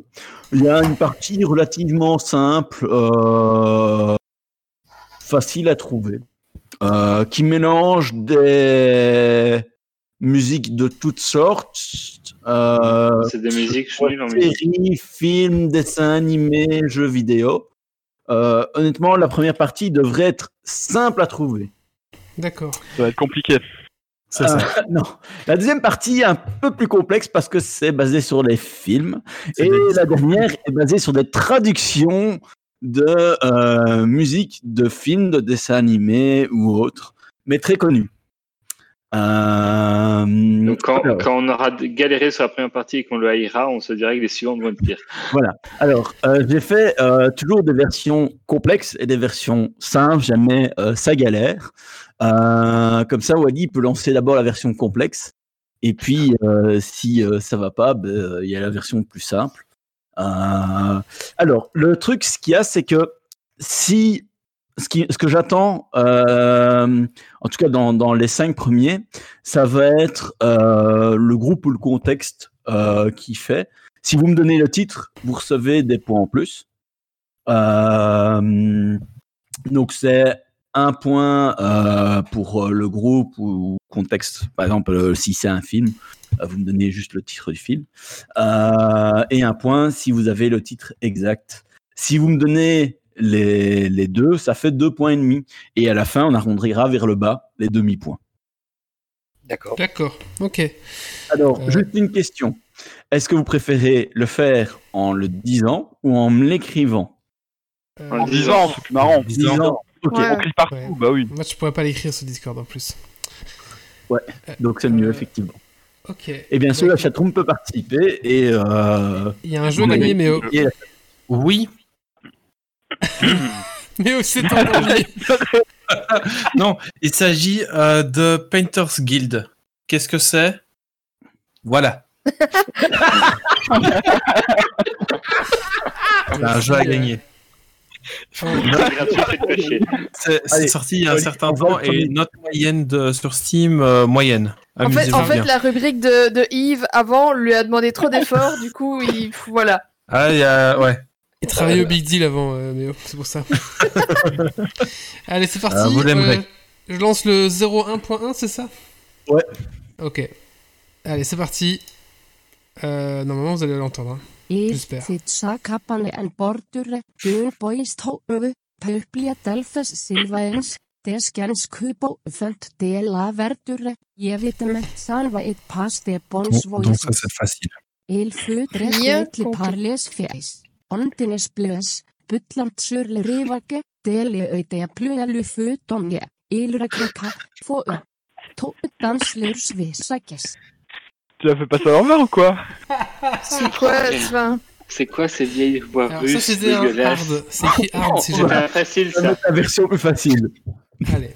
C'est la, c'est la, c'est le La 01.2. alors. 01.2. Donc là, c'est quoi C'est dessin animé, série Il ou film cabane c'est en ça bordure, d'un bois touffu, peuplé d'elfes sylvains, des gens qui bouffent de la verdure. Nalbuck ça.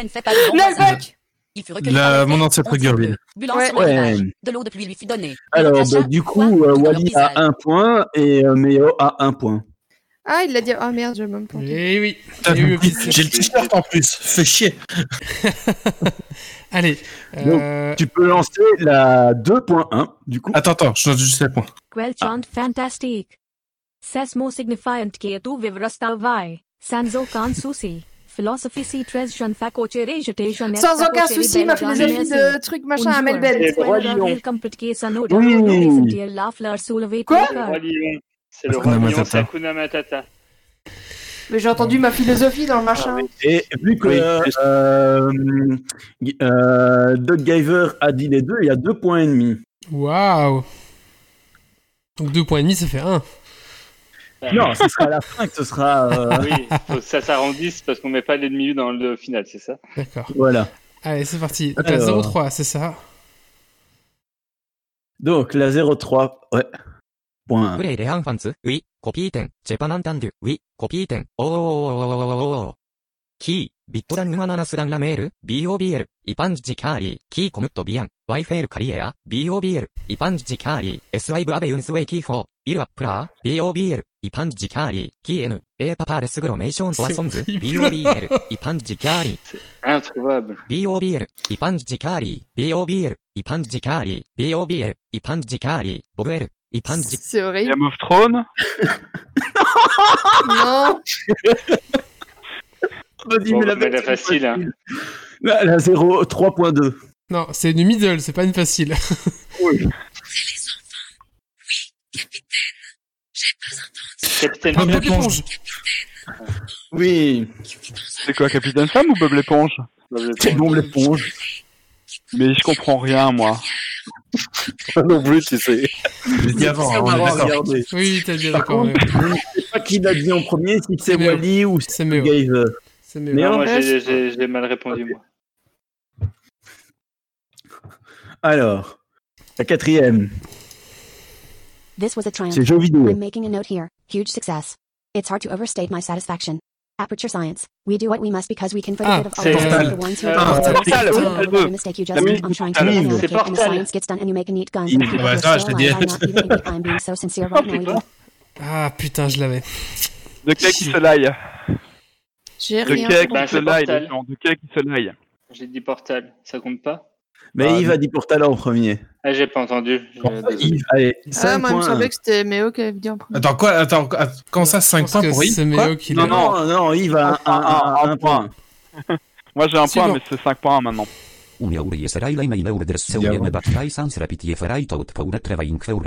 Deficie Later Entiere Leus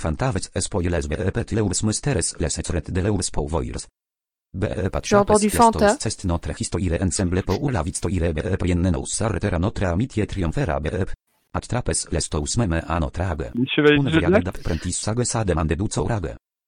Pokémon. T'as mis la vitesse Oui, en un point l'a trouvé Oh putain. C'est Pokémon. Pokémon, j'ai mis Deep à la place parce que sinon c'était trop facile. Mais. Mais on l'a trouvé. Ah bah heureusement t'as bien dit parce que... Et il a tapé, il a tapé au hasard. Oui, repasse là juste pour que tout le monde entende que c'est générique de Pokémon. Mais, mais je suis trop vieux, moi, pour Pokémon. Il y avait plus de Dorothée à l'époque. Mais comment tu veux qu'on reconnaisse le générique de Pokémon là-dedans C'est ça, quoi.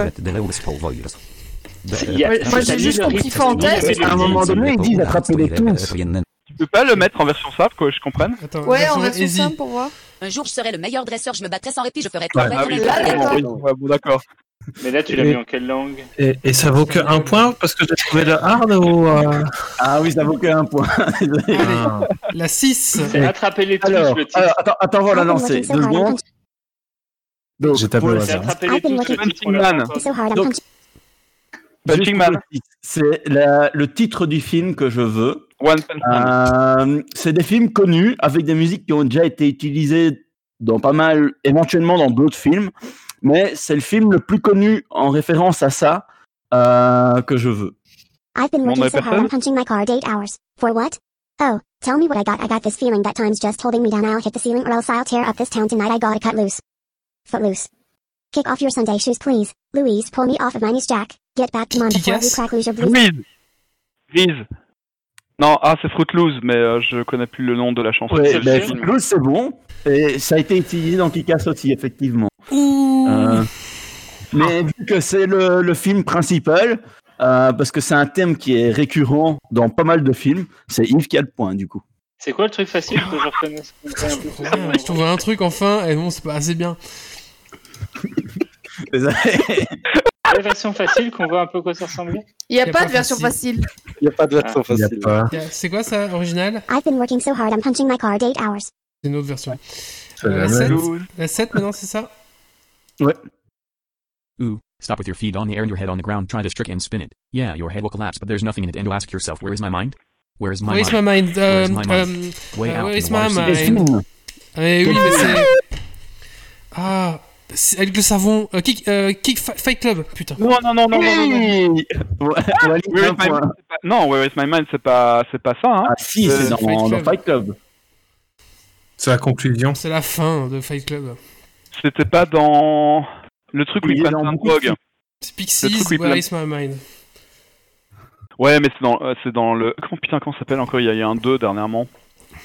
Euh, Choose Life. Ah putain. Non, mais Grumpy a dit que t'avais pas le point, de toute façon. Non, je sais bien. C'est pas ça. Non, non, non, non, je sais que j'ai pas le point de toute façon. Mais c'est. Non, j'essaie de trouver le nom du Laisse film. le là. point à Wally. Mais je Allez. l'ai. Wally, mais c'est quoi le film? Euh, Le- ah. Alors, on, va, on, va, on va accélérer, on va passer directement à la 9. Ah, pardon. Ok, un 9. Bah non, pourquoi? Cause I'm your lady and you are my man. Whenever you reach for me, I'll do all that I can. We're heading for something somewhere I've never been. Sometimes I am frightened, but I'm ready to learn of the power of love. The Power of Love C'est. oui, euh, mais le film. euh, Retour vers le futur. Oui Oui, mais bien oh, joué. ah, C'est quoi Retour au futur. The power of love. c'est pas du tout le rythme, je suis crevé, mais c'est Ah, ça. Train C'est the Spotting. power of love. C'était pas dans Train Spotting le précédent Euh, mais ça pas de points. Where is my mind? Non, mais je sais, mais c'est- je suis content d'avoir C'est retrouvé. dans beaucoup de films. Alors, juste- euh, juste le, le power 10, of vous n'avez pas trouvé, donc je vais, on va le skipper. Non, mets-le, mets-le, on va voir de toute façon. Bon, allez, mets le 10. Mais si vous le trouvez, je dis chapeau. Un point bonus. Ne m'oublie pas, je vais devoir m'en aller. Ne m'oublie pas, tu ne dois pas pleurer même quand je suis très loin de toi.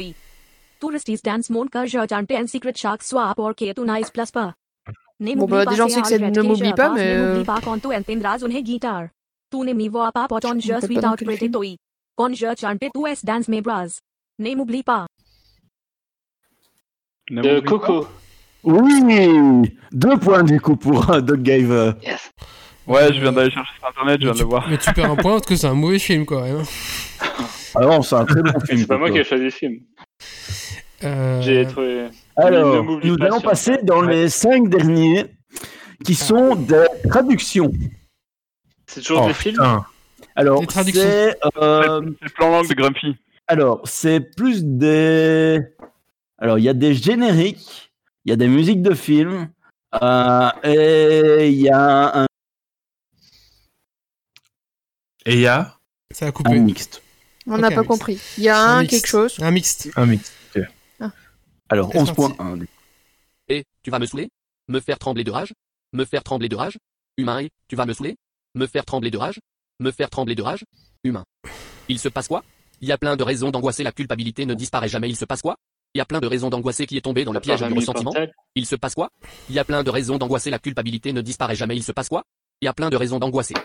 Et, enfoiré d'humain, à humain, salaud d'humain et, enfoiré d'humain, à humain, salaud d'humain et, enfoiré d'humain, à humain, salaud d'humain et, enfoiré d'humain, à humain, salaud d'humain et, enfoiré d'humain et, et, salaud d'humain et, enfoiré d'humain, vous serez toujours des salauds d'humain. T'aurais pas un message à faire passer Euh, Michel Sardou, Lara Fabian, je vais t'aimer. Non, non, c'est un animé japonais. Je connais pas. Akira. Digimon Enfin, ah bah non, c'est d'office pas ça. Ils sont. Ah, non. A- Akira. Euh, Ouais, Full essaye la Metal- version Full Metal originale, Alchemist. Au cas où ça dit quelque chose à quelqu'un. Putain, je, je suis nul là. je- elle, me elle- sens- elle est lue aussi ou tu vas me saouler Me faire trembler de rage Non, la version originale. Non, la 11.2. ほらビリビリを怒らすかビリビリを怒らすかビリビリを怒 Euh, らす ah non, c'est pas la bonne.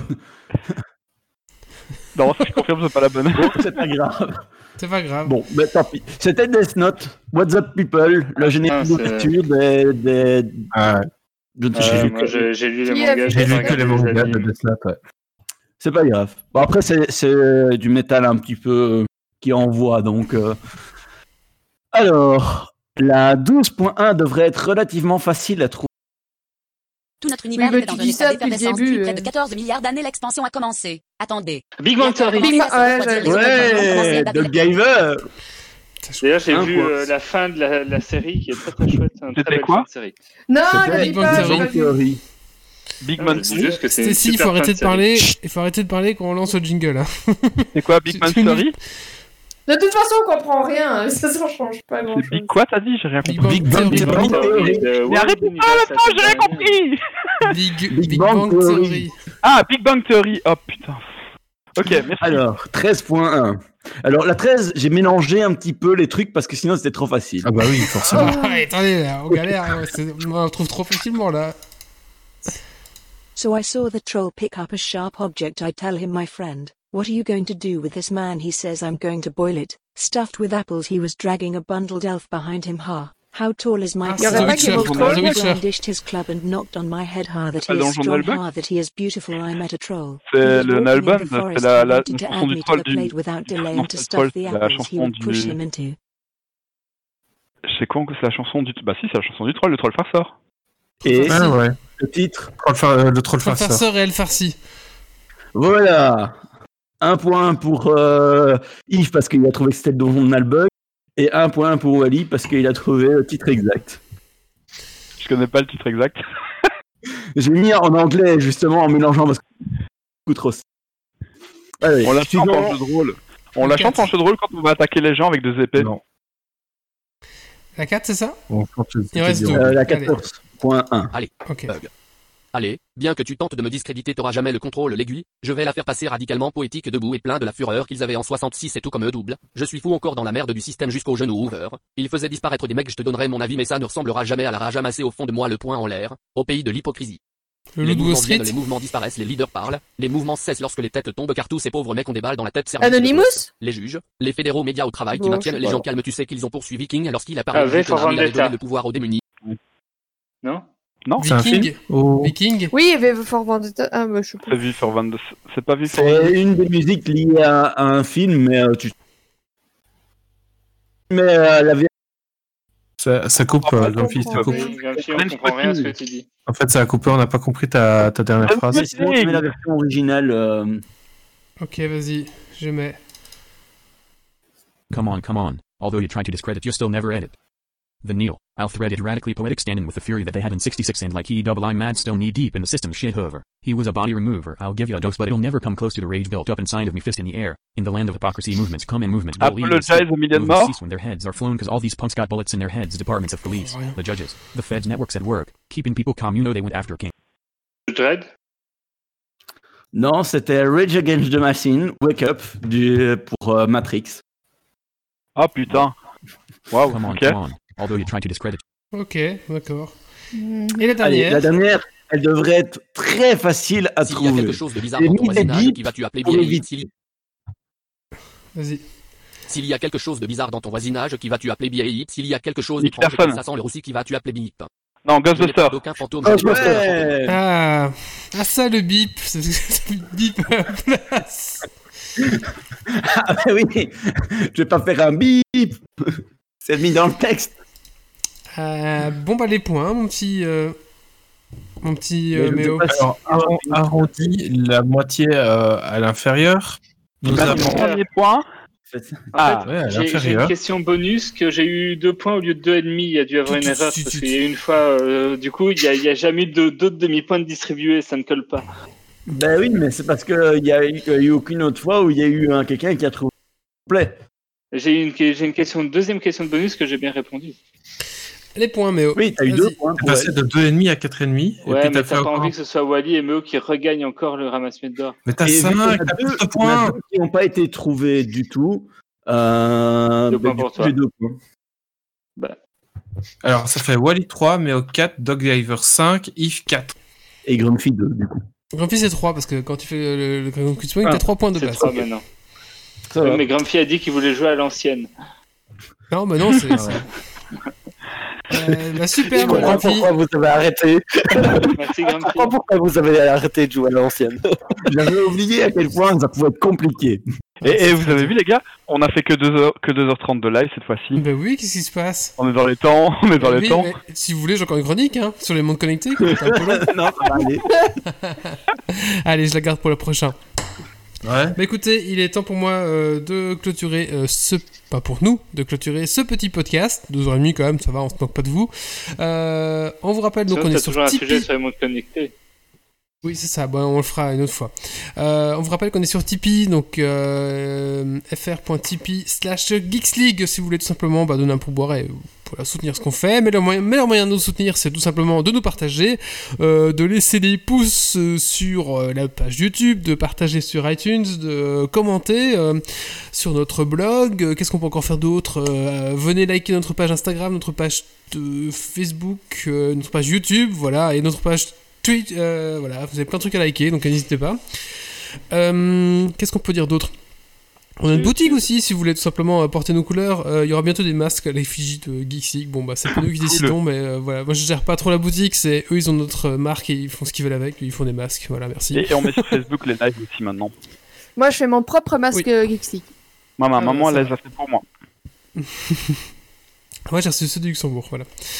Euh, ensuite. C'est 50 euh, C'est 5 c'est 50. Ah, j'ai pas encore reçu les miens. Ensuite, euh, on a un vlog, un, un vlog, un blog www.geeksleague.be. On republie pas mal pour l'instant dessus, donc euh, bah, Ouais. n'hésitez pas. Et aussi, grosse, nouveau- grosse nouveauté pour l'instant, on lance un nouveau format YouTube qui s'appelle Chronique de Geek, euh, qui est pour l'instant est euh, soutenu par euh, Doggiver, mais moi je vais m'y mettre aussi. Donc c'est des petites capsules de 5 minutes sur des sujets euh, culture geek tout simplement. Euh, voilà, on va voir un petit peu. Le format est pas encore bien défini parce que pour l'instant on se lance et ben, voilà, on a un petit peu. on est confiné. on est confiné, on voit un petit peu, un petit peu comment ça va. Je sais même pas sur un, un format spécifique, c'est juste qu'il y aura 5 minutes, pas plus. Bah, Après, euh, les gens oui, ça va rester court. Moi, dans l'idée, c'était de développer des vidéos qui seraient parfois en lien avec les épisodes pour euh, vous ramener du visuel sur ce qui s'y prête un peu moins à l'audio. Donc, euh, ben, s'il un super jeu de société que Kylian nous propose, euh, qui est nouveau, ou euh, un chronique, enfin un invité qui vient peindre des figurines, des choses comme ça, ben, c'est peut-être de faire avec euh, avec les personnes après des petites vidéos de quelques minutes sur YouTube où on peut un peu plus montrer le matériel, montrer les, objets et qui seraient du coup complémentaires au, à Geeks League. Euh, maintenant, il y aura sans doute d'autres choses. Il y aura peut-être des petits tutoriels à l'occasion. On verra bien un peu ce qu'on- comment ça évolue. Euh, L'idée, c'est vraiment de faire participer un maximum de chroniqueurs. Mais pour l'instant, vu qu'on est confiné, confiné, ben, c'est des vidéos sur des choses que j'ai déjà ou sur des choses dont j'ai déjà parlé. Mais euh, à l'avenir, ça devrait être un peu plus, un peu plus collé aux, épisodes Geeks League euh, récents et, et à ce qu'on montre euh, dans, dans le live. Voilà, et donc, euh, bah, n'hésitez pour pas. Euh, et j'ai pas suivi ce qui s'est passé. Oui, euh, merci Euh, à Pete Sadar, Rinstar, merci pour le follow. Pour le follow, voilà, c'est ça. Donc voilà, n'hésitez pas. euh, pour l'instant, donc euh, Geeks League a un petit peu, on bouge un petit peu nos lignes, on essaie un petit peu de, de se renouveler. Euh, on a un nouveau site, donc ça, allez voir hein, sur www.geeksleague.be. Et euh, j'avais dernière chose à dire, mais j'ai oublié. Voilà, c'est malin. Euh, ah oui, les 10 ans de Ah. Geeks League bientôt. Euh, le 21 mai, ce sera les- la date officielle. Euh, des Et 10 du coup, on va va enfin faire le numéro manquant. Euh, bah du coup en fait là, ce qu'il y a c'est que le 200 devait être un peu une- un épisode de fête avec tout le monde réuni. Pour l'instant c'est encore compliqué avec le même si on est censé être déconfiné on peut pas encore se réunir c'est compliqué et puis bon il y a des gens fragiles autour de nous donc on va éviter de, se- de se regrouper pour l'instant. On va continuer les Geeks League sur le Discord euh, jusqu'à ce que ben, ça aille mieux tout simplement avec euh, le virus, l'épidémie et que ça pose plus de problème à personne au niveau ben, dangereux, enfin ça sert à rien, on va pas se rendre malade pour un Geeks League, donc on va prendre nos précautions, on va rester comme ça, ça marche bien pour l'instant. Euh, je trouve même qu'on a plus de chroniqueurs disponibles, donc bon voilà. Mais euh, les Geeks League à terme reviendront euh, en, en réel. Autour de la si- table, hein. Autour de la table, même si je pense qu'une fois par mois ou une fois tous les trois podcasts, on aura un podcast. Un peu comme dans ce format-là. Je pense qu'on va un peu garder ce format-là. Je pense qu'au final, ça va un peu. réunir un peu c'est- plus de chroniqueurs, C'est euh, ça. Et ça va un peu alléger aussi notre, euh, notre Les charge, trajets, euh, euh. nos trajets, etc. Donc je pense qu'on va arriver à un format un peu comme ça. Deux, deux, I- deux IRL, un, un sur Discord, on verra bien un petit peu. Euh, donc voilà, le 200, on voulait faire la grosse fête. Le 200 qui tombait en même temps que les 10 ans. Moi j'avais un peu essayé de faire les choses bien. Ouais, ça aurait été bien, ouais. Euh, malheureusement, on, on fera pas ce 200. euh, Enfin, on fera le 200, mais on fera pas On la fête 100, des en 10 ans. fait. Hein On fera le oui, le 100. 100, on l'a jamais fait, c'est vrai. Enfin le sang.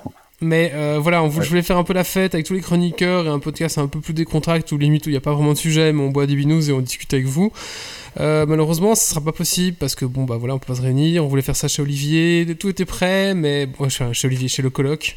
Euh, malheureusement, bah voilà, on va devoir reporter. Donc ce qu'il y a, c'est qu'il y aura bien un 200, mais ça sera pas celui de 10 ans. Celui à 10 ans, on le fera ensemble quand on pourra se retrouver enfin tous ensemble. Voilà. Euh, maintenant, euh, la semaine prochaine, on a des invités. On a command... non, là, dans 15 jours plutôt. On a Dans TV qui va, ouais. qui va nous rejoindre donc, pour le Geeks League 198. C'est une page euh, YouTube assez connue qui parle de figurines, Warhammer 40 000 notamment. Il fait, il fait aussi d'autres formats de jeux. Donc allez voir ce qu'il fait. C'est Commodore TV. C'est très bien fait. C'est très pro. Franchement, c'est c'est vraiment pro. On- il engage des gens et tout. C'était vraiment pas mal. C'est pro et il en vit. Enfin, c'est une chouette chaîne. Et on aura aussi. euh, Est-ce qu'on peut déjà en parler pour le 109, mais oh On, on peut, oui. Alors, pour le 109, on devrait que normalement. sûr? Bah, on sait pas. Après, c'est, on va avoir le Normalement. Captain... On aura le Captain Web qui va nous rejoindre pour le, ce Geek Six Euh, 109. L'apéro du Capitaine. Voilà, l'apéro du Captain qui Il va a, rejoindre. il a noté dans son agenda, il a réservé sa soirée, donc normalement on aura Normalement, Captain bon, Web. Voilà, c'est ça. Donc Yeah. le Captain Web sera avec nous pour le Geek Six 199. Voilà. Donc, euh, bah, de plus beaux invités à en venir, j'ai envie de dire. Ah oui, là. Euh, voilà, donc euh, ben voilà, Geeks League qui bouge pas mal pour l'instant, donc euh, bah, n'hésitez pas à nous soutenir tout simplement, voilà. Allez, je vous laisse ici, c'était une longue conclusion, mais j'avais pas mal de choses à vous dire. On les répétera peut-être pour le prochain podcast, on verra. Donc je vous rappelle, on va remercier aussi notre invité qui, est- a dû partir malheureusement parce qu'il y a d'autres choses de prévues. Donc merci à Steve euh, de nous avoir pa- parlé de son bouquin Humbury. On mettra tous ses coordonnées en commentaire ici de en commentaire de, de ce podcast tout simplement. Si vous voulez ben, le contacter pour commander un livre en attendant que ça soit accessible au grand public, on va dire. Voilà. Bah, écoutez, merci à mes chroniqueurs d'être venus et d'être aussi nombreux et aussi euh, efficaces. Euh, Ah, merci aux gens sur la chatroom euh, qui étaient vraiment euh, très sympathiques ce soir. Et merci à vous qui nous écoutez en rediffusion. euh, ben, chez vous. voilà. Allez, je vais clôturer ici, ici, euh, clôturer ici le podcast et ben, rendez-vous dans 15 jours. Ciao Salut à tous. tout le monde. Allez, Ciao, ciao, ciao. ciao. Allez. Et, et si jamais il y a l'apéro du Capitaine en live en ce moment, Dépressurisation atmosphérique.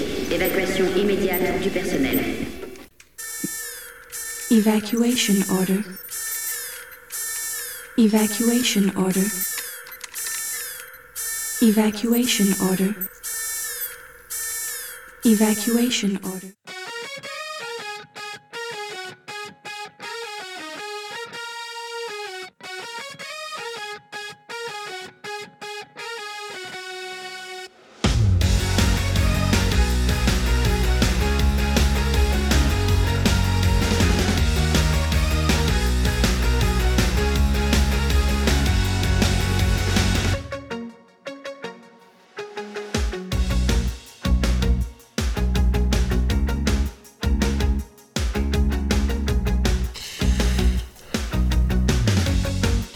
Ça va, c'était